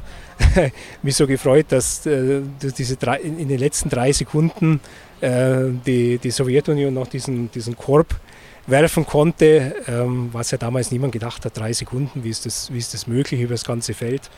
Ähm, aber ich glaube, da war ich, da, das war nicht ganz sauber, die Geschichte. Also ich habe jetzt mittlerweile so viel dazu gelesen und, und Fritz Kurz, ich habe das zwar in dem Interview nicht drin, das hat er aber so gesagt, er hat gesagt, er hätte mit einem bulgarischen Kampfrichter gesprochen und der hat ihm relativ deutlich zu verstehen gegeben, er weiß, dass hier ein Unrecht geschieht, aber ähm, er fürchtet um seine Familie und will dann ähm, lieber nicht seine Stimme erheben. Das war natürlich auch sehr, sehr bleibend. Oder natürlich das deutsche äh, Hockey-Endspiel gegen Pakistan, das 1 zu 0 ausgegangen ist und ja, die, die Pakistani hatten extreme Probleme, diese Niederlage zu akzeptieren, als das bis dahin, die bis dahin führende Nation in dem Sport und die haben also dann so diese Silbermedaillen missachtet, die ihnen überreicht worden sind. Es sind einige Spieler sind auch sehr lang gesperrt worden und äh, es hat lange gedauert, bis sie zu einer Einsicht kamen und, und dann auch ähm, zu einer Versöhnung mit, mit den Deutschen. Und ähm, also dieses Hockey-Endspiel, das war dann auch so voller Emotion, war dann sicher auch etwas, wo man dann äh, das, was ein paar Tage zuvor war, ein bisschen wieder in den Hintergrund stellen konnte. Eine Kuriosität dieser Spiele war natürlich auch das Fußballturnier in der äh, bundesdeutschen Mannschaft, was ja auch eine reine Amateurmannschaft damals war, äh, mit einem gewissen Ottmar Hitzfeld im Team, unter anderem auch einem gewissen äh, Ulrich Hoeneß, über den hast du, glaube ich, auch mal ein Buch geschrieben. Ähm, und es gab ja auch eine Partie im Olympiastadion äh, Bundesrepublik Deutschland gegen die DDR. Und die DDR der DDR-Fußball war ja damals auch noch Amateurfußball. Das heißt, die konnten mit ihrer kompletten Nationalmannschaft anrücken und haben dann auch Olympiagold geholt und auch die Bundesrepublik 3 zu 2 geschlagen. Ähm, auch etwas, was man sich heute gar nicht mehr so in der Form vorstellen kann. Vor allem nachdem wir jetzt auch in den letzten äh, Spielen gesehen haben, dass dann auch Profifußballer mitspielen dürfen. Neymar ist ja 2016 Olympiasieger geworden ähm, mit der brasilianischen Mannschaft. Ähm, ist für mich noch so ein bisschen hängen geblieben, Fußball. Ja. Wobei ähm, Ottmar Hitzfeld hat damals in der Schweiz gespielt, den kannte man in Deutschland gar nicht. Der kam so als Außenseiter in den Kader rein, aber der hat sich da so ein bisschen auf dem Radar gespielt und ist dann äh, später auch vom VfB Stuttgart der zweiten Liga verpflichtet worden. Äh, Uli Hoeneß hatte damals bei bei den Bayern wegen Olympia ähm, einen Vertrag, äh, er hatte keinen Vertrag, er hatte ein Angestelltenverhältnis auf der Geschäftsstelle, war da offiziell, glaube ich, ja, irgendwie, ja, er war halt ein Angestellter, aber nicht für Fußball. Kurzzeitig ähm, Manager mal ihm. ich glaube, er war einfach äh, Poststelle oder irgend sowas oder, oder Greenkeeper, irgend sowas, sowas Normales. Er hat dann, dann allerdings, äh, es gab tatsächlich, gab es, äh, habe ich auch mal gelesen, er wäre als Gärtner angestellt gewesen. Das stimmt ja. allerdings nicht. Aber er hat dann äh, relativ zügig nach den Olympischen Spielen hat er dann unterschrieben. Er war damals schon Fußball-Europameister, der war sicher herausragend in der Mannschaft, aber die Mannschaft war natürlich überhaupt nicht äh, homogen und er war dann eigentlich so nach seiner Saison, wo er Nationalspieler geworden ist und groß rausgekommen ist, war er dann eigentlich eher so eine Enttäuschung. Also die, die Erwartungen waren dann einfach zu groß. Aber was auch sehr interessant ist, er hat dieses Attentat sehr gut mitverfolgt. Und zwar hat, ähm, ich glaube, Winfried Schaller war das ein AD. Ähm, äh, Journalist, der hat, der hat eine ziemlich gute Sicht gehabt, der hat ihn da eingeladen, das mit ihm dann mit ihm dann zu verfolgen. Und dieses Spiel gegen die DDR sollte ja, glaube ich, an diesem Tag sein, wo das Attentat war und ist dann abgesagt und ist verschoben worden. Das hat dann relativ schnell danach stattgefunden, ich glaube am nächsten Tag. Und ähm, da war natürlich dann, obwohl das Stadion ausverkauft war, also da, ich glaube, da hat man gespürt, dass, dass die Luft dann halt äh, raus war. Und dass, dass es besser geworden ist, das hat sich dann erst wieder so 7., 8., 9., 10., 11., die letzten fünf Tage dann so, so ergeben. Die Spiele sollten eigentlich am 10. September enden, endeten dann aufgrund dieser Anschläge am 11. September. Und wenn man sich die äh, Abschlussfeier anschaut, dann habe ich eher so ein beklemmendes Gefühl. Ähm, die Spiele enden, die nächste Olympiade beginnt, die Spiele gingen nach Montreal.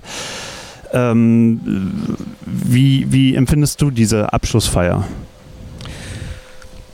Die habe ich gar nicht so gegenwärtig. Man schaut sich ja dann meistens dann die Eröffnungsfeier an.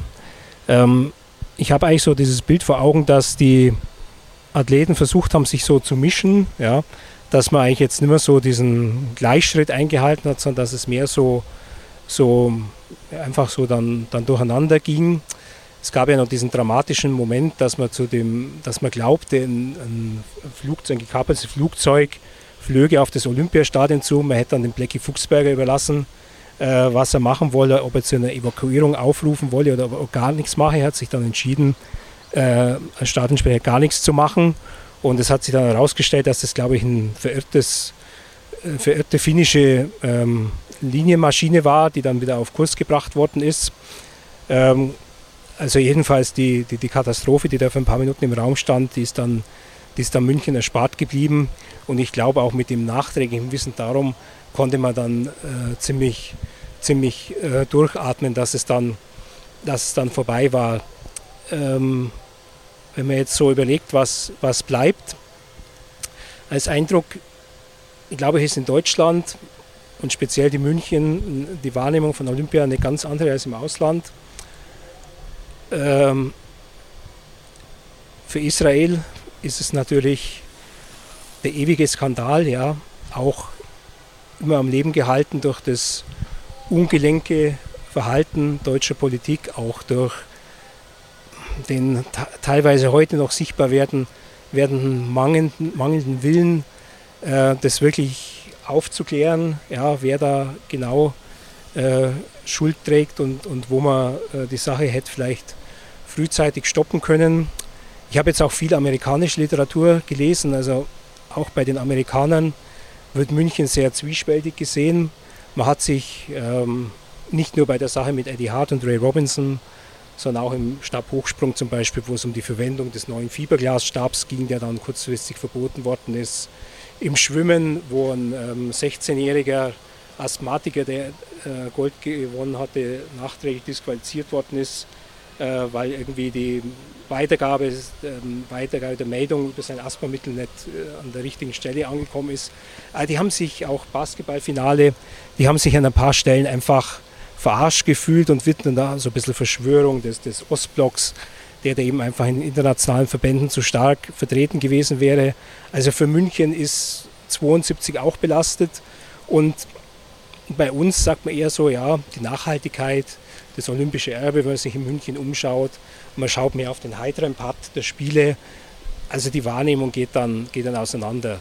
Also irgendwie so sagt man ja, es waren doch die, die, die ursprünglichsten, die fröhlichsten, die schönsten Olympischen Spiele wären es gewesen, wenn nicht äh, der 5. September dazwischen gekommen wäre. Es ist, wenn ich daran zurückdenke, an diese Spiele, muss ich wirklich sagen, also es zerreißt einem das Herz, weil das Fest vorher so fröhlich und so farbenfroh war und ähm, perfekt. Es war einfach perfekt bis, Eben, zu, dem, ja. bis mhm. zu dem Moment. Und ähm, was hätten das für tolle Spiele werden können? In, und was, hätt, was hätte das für ein, ein, ein, Erbe auch, was für eine Visitenkarte für die Bundesrepublik äh, in, in die Welt hinaus sein können? Ich finde, das wurde dann 2006 bei der Fußball-Weltmeisterschaft ähm, ein Stück weit wieder korrigiert, ein bisschen repariert. Das waren ja doch, ich meine, dank Franz Beckenbauer hatten wir ja äh, vier Wochen lang nur Sonnenschein und ähm, der hat das mit dem Hubschrauber alles weggewedelt. Und ähm, gut, das Ende war ja dann nicht ganz so glücklich mit dem Weltmeister, aber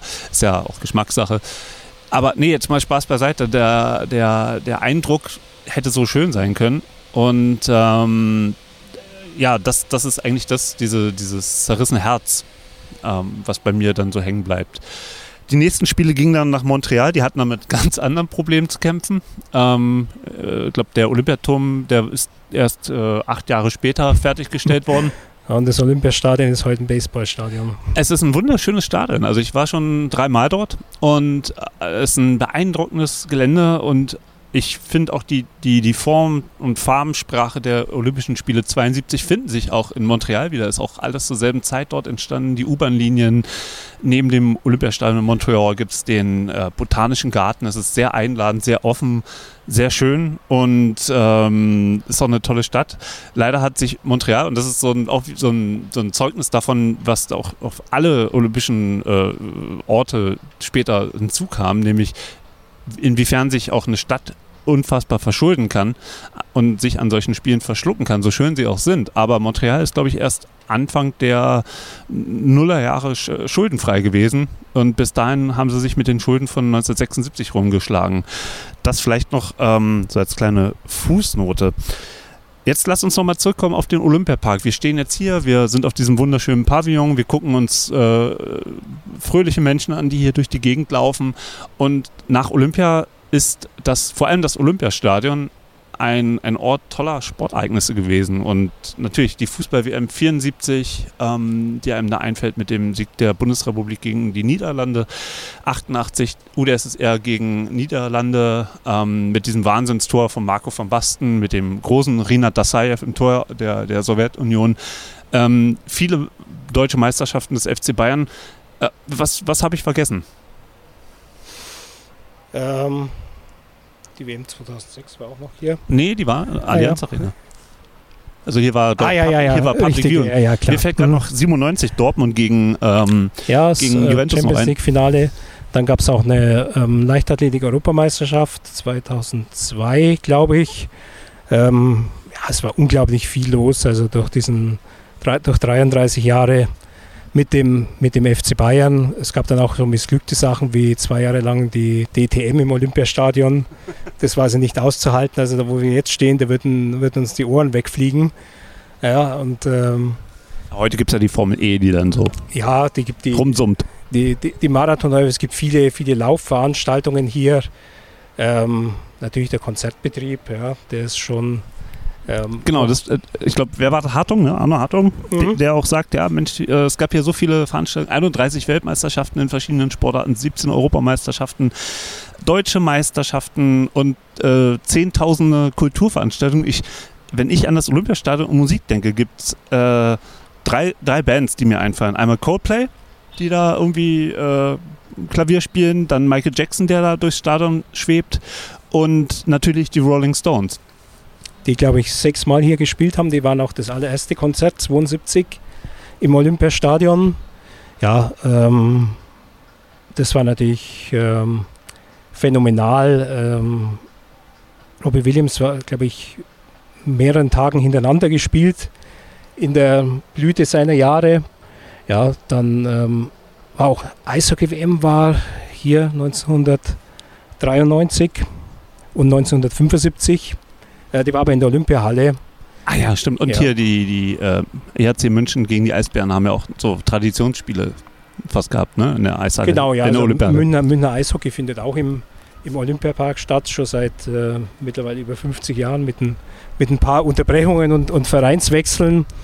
Ja, dann gab es jetzt auch so modernere Sachen wie, wie Munich Mesh. Äh, ähm, zu den Sachen, die weniger geglückt sind, war ähm, der Neujahrsslalom am Olympiaberg.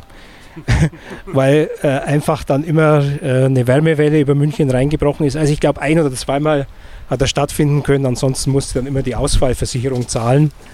Ja, das, das war ein ziemlicher Krampf dann mit dem, ähm, mit dem, mit dem Slalom.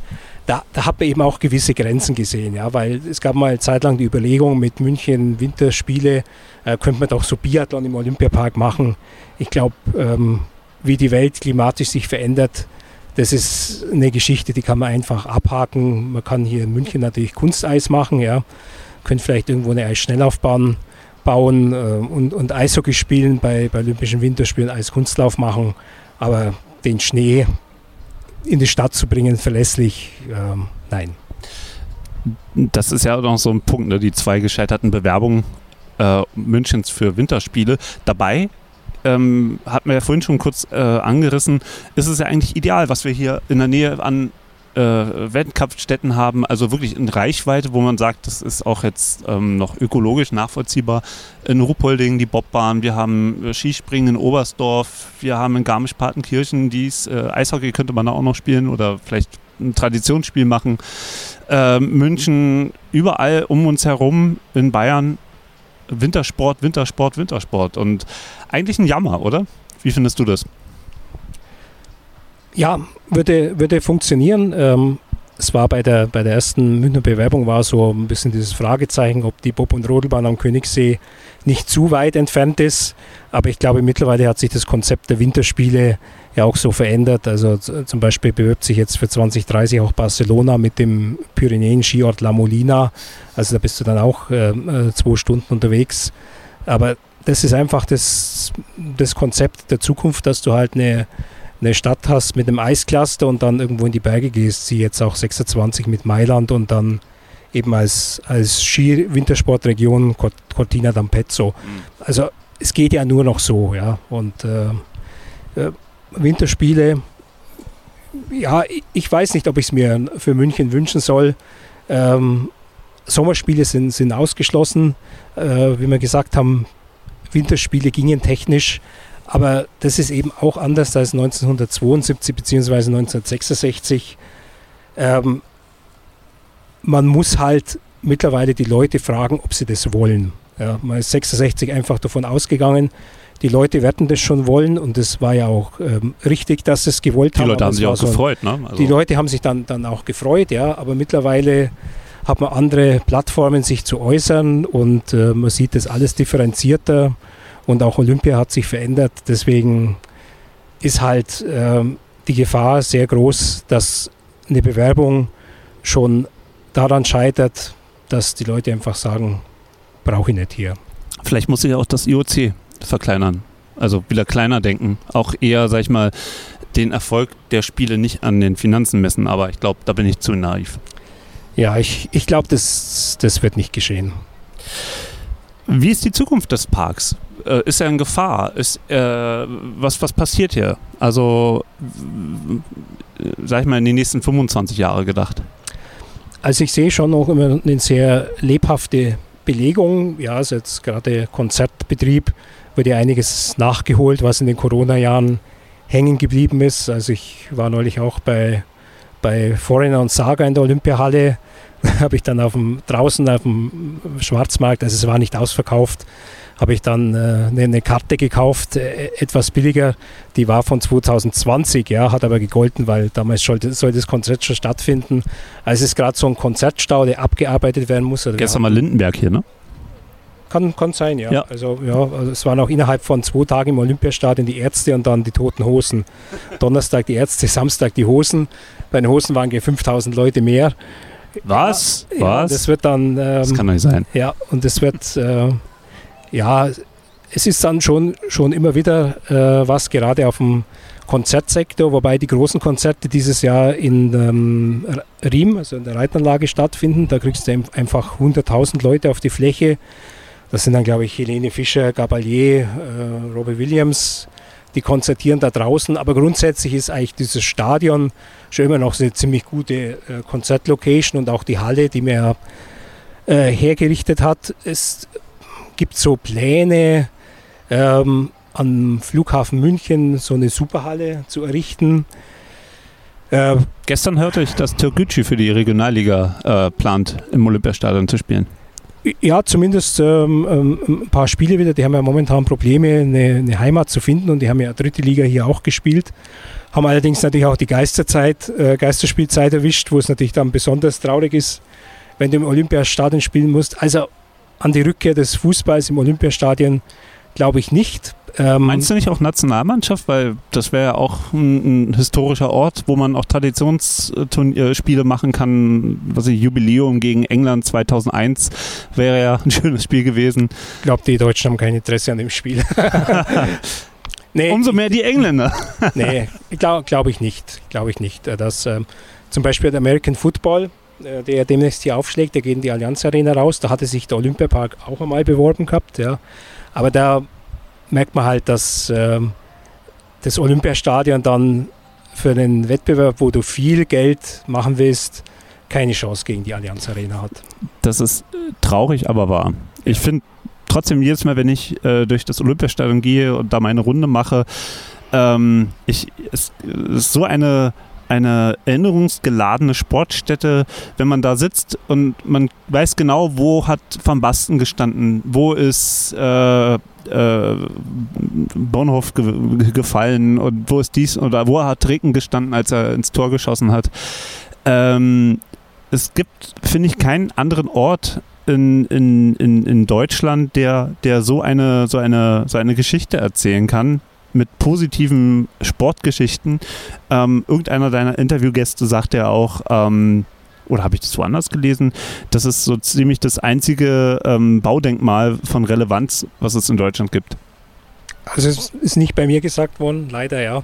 Es gibt ja so ein Bemühen, das äh, zum UNESCO-Weltkulturerbe zu machen. Unter Denkmalschutz steht es ja schon.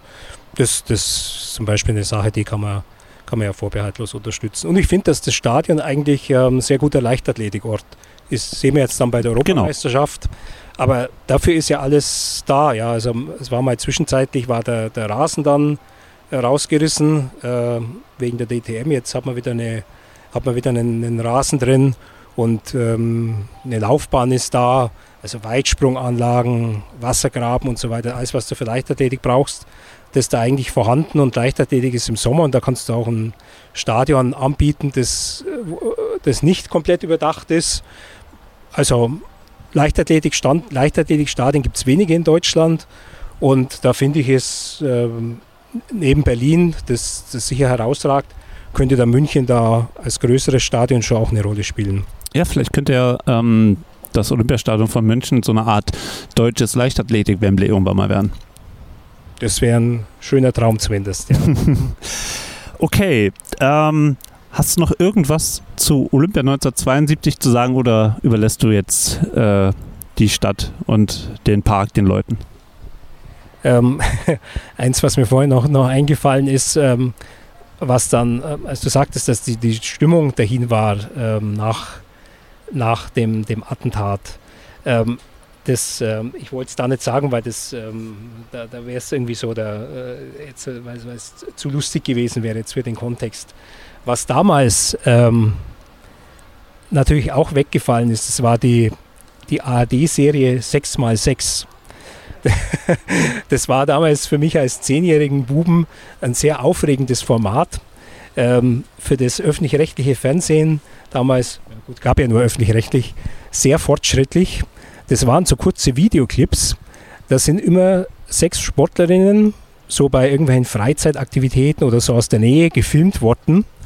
Ähm, und ähm, ja, wo sie halt mit einem besonderen Liebreiz rübergekommen sind, die Heidi Rosendahl beim Tischtennis zum Beispiel.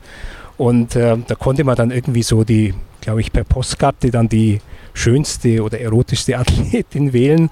Und dieses Format hieß 6x6. Und äh, da hat man natürlich so als, äh, ja, äh, vor dem Fernseher mit zehn Jahren so vorgetäuscht, es würde jetzt einen gar nicht interessieren. Tatsächlich war man aber brennend interessiert. Und ähm, auch diese, selber heute. Diese Serie, diese Serie war ähm, schon in den ersten Olympiatagen, teilweise im Vorfeld, war die komplett abgedreht worden. Aber ich habe dann mit dem vor zehn Jahren mit dem Redakteur gesprochen. Ich nehme an, dass, ich glaube, Helmut Gemüller hieß der. Ich bin mir nicht sicher, ob der noch lebt. Der war damals schon 80 Jahre alt. Und er sagt mir, dass damals halt nach dem Attentat war, war es vorbei mit 6x6. Also es gibt Folgen, die sind, die sind gedreht worden, sind aber nie ausgestrahlt worden. Und wenn es noch einen Olympiawunsch gäbe, also die, die paar, die sie da noch gedreht haben, die würde ich gerne mal sehen. Also ähm, alle, die die Hände auf diesem Archiv haben, bitte an Günter Klein. Ich gebe den Kontakt gerne weiter. Ähm, da fällt mir noch eine Sache ein, die hätte ich fast vergessen. Es gab ähm, bei den Olympischen Spielen 1972 ein Kulturprogramm, die sogenannte Spielstraße. Diese Spielstraße ähm, voller Artisten, Künstler, Musiker, ähm, da war jeden Tag hier im Olympiapark was geboten. Und nach diesen Anschlägen hat man die Spielstraße dann abgebaut und nicht mehr fortgeführt.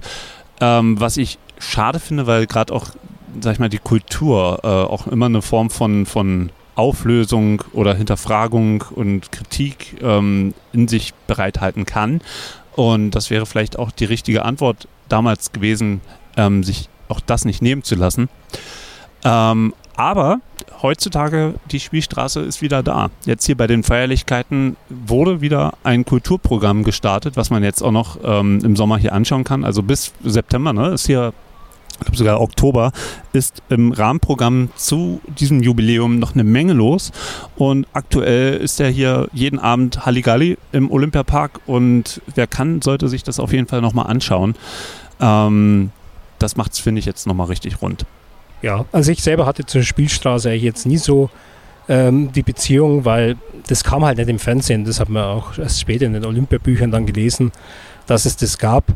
Ich glaube, der Hintergedanke war einfach, ähm, die Leute auch in den Olympiapark zu holen, die keine Karte für einen Wettkampf hatten. Man wollte hier einfach so viel Leben wie möglich haben. Man wollte die ganz jungen Zuschauer einbeziehen und ähm, es war eben einfach so eine weitere Säule von, von diesem Konzept von Werner Runau, so hieß der, der Gründer der Spielstraße. Wenn ihr noch Gedanken habt oder ähm, vielleicht habt ihr auch Memoralia, die ihr loswerden wollt, ähm, dann schreibt gerne äh, an kontakt.plattsport.de. Ähm, schreibt mal eure Meinung auch zu dieser Folge heute, unser erstes physisches Aufeinandertreffen zwischen Günter Klein und meiner Wenigkeit. Ähm, und ja, hinterlasst mal euren Senf. Interessiert mich sehr. Günther, wie fandst du es? Das erste Mal in echt. Ich fand es ähm, sehr äh, entspannend, weil ich die ganze Zeit gestanden bin. Ja. so ein Tag, wo man nicht so viele Schritte machen kann, äh, ist es ganz gut, dann wenigstens zu stehen. Ähm, die Sonne hat sich so zwischendurch in ein paar Wolken versteckt. Das hat uns die Arbeit hier erleichtert. Ich habe dir Absolut, ja. das Schatteneck unter dem Sonnensegel habe ich dir ähm, habe ich dir dann äh, überlassen und selber dann so ein bisschen mehr, mehr Sonne abbekommen, aber bis, bis auf ein paar Heißerkeitsschübe in der Stimme war es ganz okay. Ich finde, das hat auch seinen Reiz. Ja. ja, was machen wir als nächstes? Ja, am Jahresende war schon wieder ein ausgefallenes Sportstudio. Erst im Dezember wieder? So lange kann ich nicht auf dich warten. musst, äh, oder hast du wieder ein Buch in der Pipeline, was, was du hier schon verraten darfst? Nein, nein, da habe ich, hab ich momentan noch nichts geplant. Alle Hände voll zu tun mit Olympia 72. Da ist ja Merkur doch eine Menge los. Du hast ja auch, äh, genau, du kannst ja Werbung nochmal machen für das, für das Heft, was du mir vorhin gezeigt hast. Ja, wir haben auch ähm, noch so, so ein Magazin gemacht. Da geht es mehr so äh, Olympiamagazin. Da geht es mehr so allgemein um, um die Olympischen Spiele, auch so um so Sachen wie, wie Design, ähm, Ablauf des, des Attentats. Ist, ist auch noch ein Interview mit, mit Klaus Wolfermann drin, das nicht identisch ist, ist mit dem Interview in der Serie. Also ich war bei ihm in Penzberg und habe gesagt, Herr Wolf, wir müssen zwei Interviews führen. Ich brauche eins fürs Magazin und eins für die Zeitung. Ja, also dieses Magazin kann man irgendwie auch das E-Paper im Internet und so. Mit, mit der Serie im Merkur ist es so, dass die jetzt erstmal nur im, im Print läuft. Ich fotografiere mir gerade die Seite ab und stelle sie auf meinem Twitter-Kanal ein und mit, ähm, mit einem gewissen zeitlichen Abstand werden wir die sicher dann auch, auch online dann noch stellen. Ähm, das sind dann so um die 20 Folgen. Ähm, vielleicht fliegt noch, fliegen mir noch ein oder zwei zu. Ja, also jedenfalls im, im, Juli läuft es dann in der Zeitung und dann äh, ja, wird es irgendwann dann aber später online zum Nachlesen dann noch landen. Oder man rennt jetzt im Juli zum Bahnhof und kauft sich dann Münchner Merkur. Ja, kann man natürlich als E-Paper, das ist eigentlich relativ, relativ unkompliziert. Also man kann ja von, von überall her kann man mittlerweile auch an die, an die ähm, Sachen dann rankommen. Günther, ich danke dir von ganzem Herzen und wir gehen jetzt noch eine Limo trinken oder so. Und, äh, Unbedingt, ja. Und mhm. äh, ja, liebe Zuhörerinnen und Zuhörer, vielen Dank, äh, dass ihr jetzt die 100. Folge Plattsport überstanden habt und auch danke für euren Zuspruch in den letzten 99 Folgen. Wir haben ja wirklich wahnsinnig tolle Sachen gemacht. Äh, meistens ging es über Fußball und umso toller finde ich, dass wir heute über Leichtathletik im, im Großen und Ganzen gesprochen haben, übers Schwimmen, übers Reiten, übers Kanufahren und eine, nicht nur immer die Fußballbubble bedient haben. Und äh, Günther, dein, dein äh, ja, Wissen und deine Erinnerungen sind unsagbar. Finde ich toll. Tausend Dank. Ja, danke dir äh, für die Gelegenheit, ähm, dass ich auch zu ja, zu meiner großen sportlichen Lebenspassion 72 hier sprechen darf. Es erfüllt mich dann immer wieder mit, mit Freude. Es ist für mich einfach so die schönste Zeit des, des Sports. Und äh, ich glaube, wir bedanken uns auch bei der Olympiapark München GmbH, die uns hier schönen Platz zugewiesen und äh, Strom gelegt hat, damit wir hier arbeiten Oh ja, können. das war wichtig. Ja, und schöne Grüße an die Frau Kieger von der Olympiapark GmbH, die sich auch erkundigt hat, wo sie den Podcast hören kann. Und da überprüfen wir jetzt, ob sie wirklich bis zum Schluss dran geblieben ist. Schöne Grüße. Das muss sie auf jeden Fall jetzt belegen. Ähm, wenn nicht, dann wissen wir Bescheid. Ja, genau. Danke auch an meine Frau, die in den letzten Tagen mit mir hier einen Olympiaparcours durch München gemacht hat. Und überall, wo Waldi, das Maskottchen der Olympischen Spiele 1972 zu sehen war, bin ich hingerannt, habe geguckt und meine Frau hat das alles ertragen. Aber ich glaube, sie hat auch was mitgenommen. Also vielen Dank.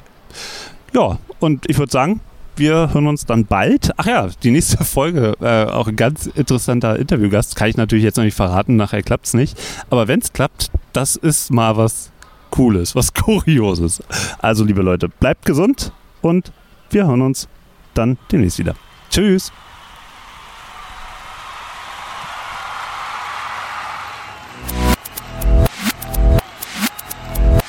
Plattsport. Der Sportpodcast.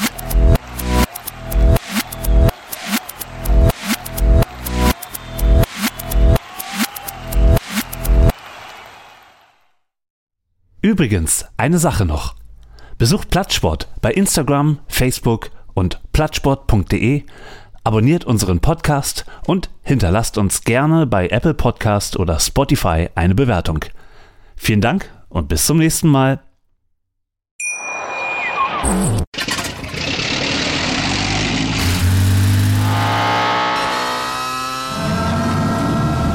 Von 0 auf 100. Aral feiert 100 Jahre mit über 100.000 Gewinnen. Zum Beispiel ein Jahr frei tanken. Jetzt ein Dankeschön, rubbellos zu jedem Einkauf. Alle Infos auf aral.de.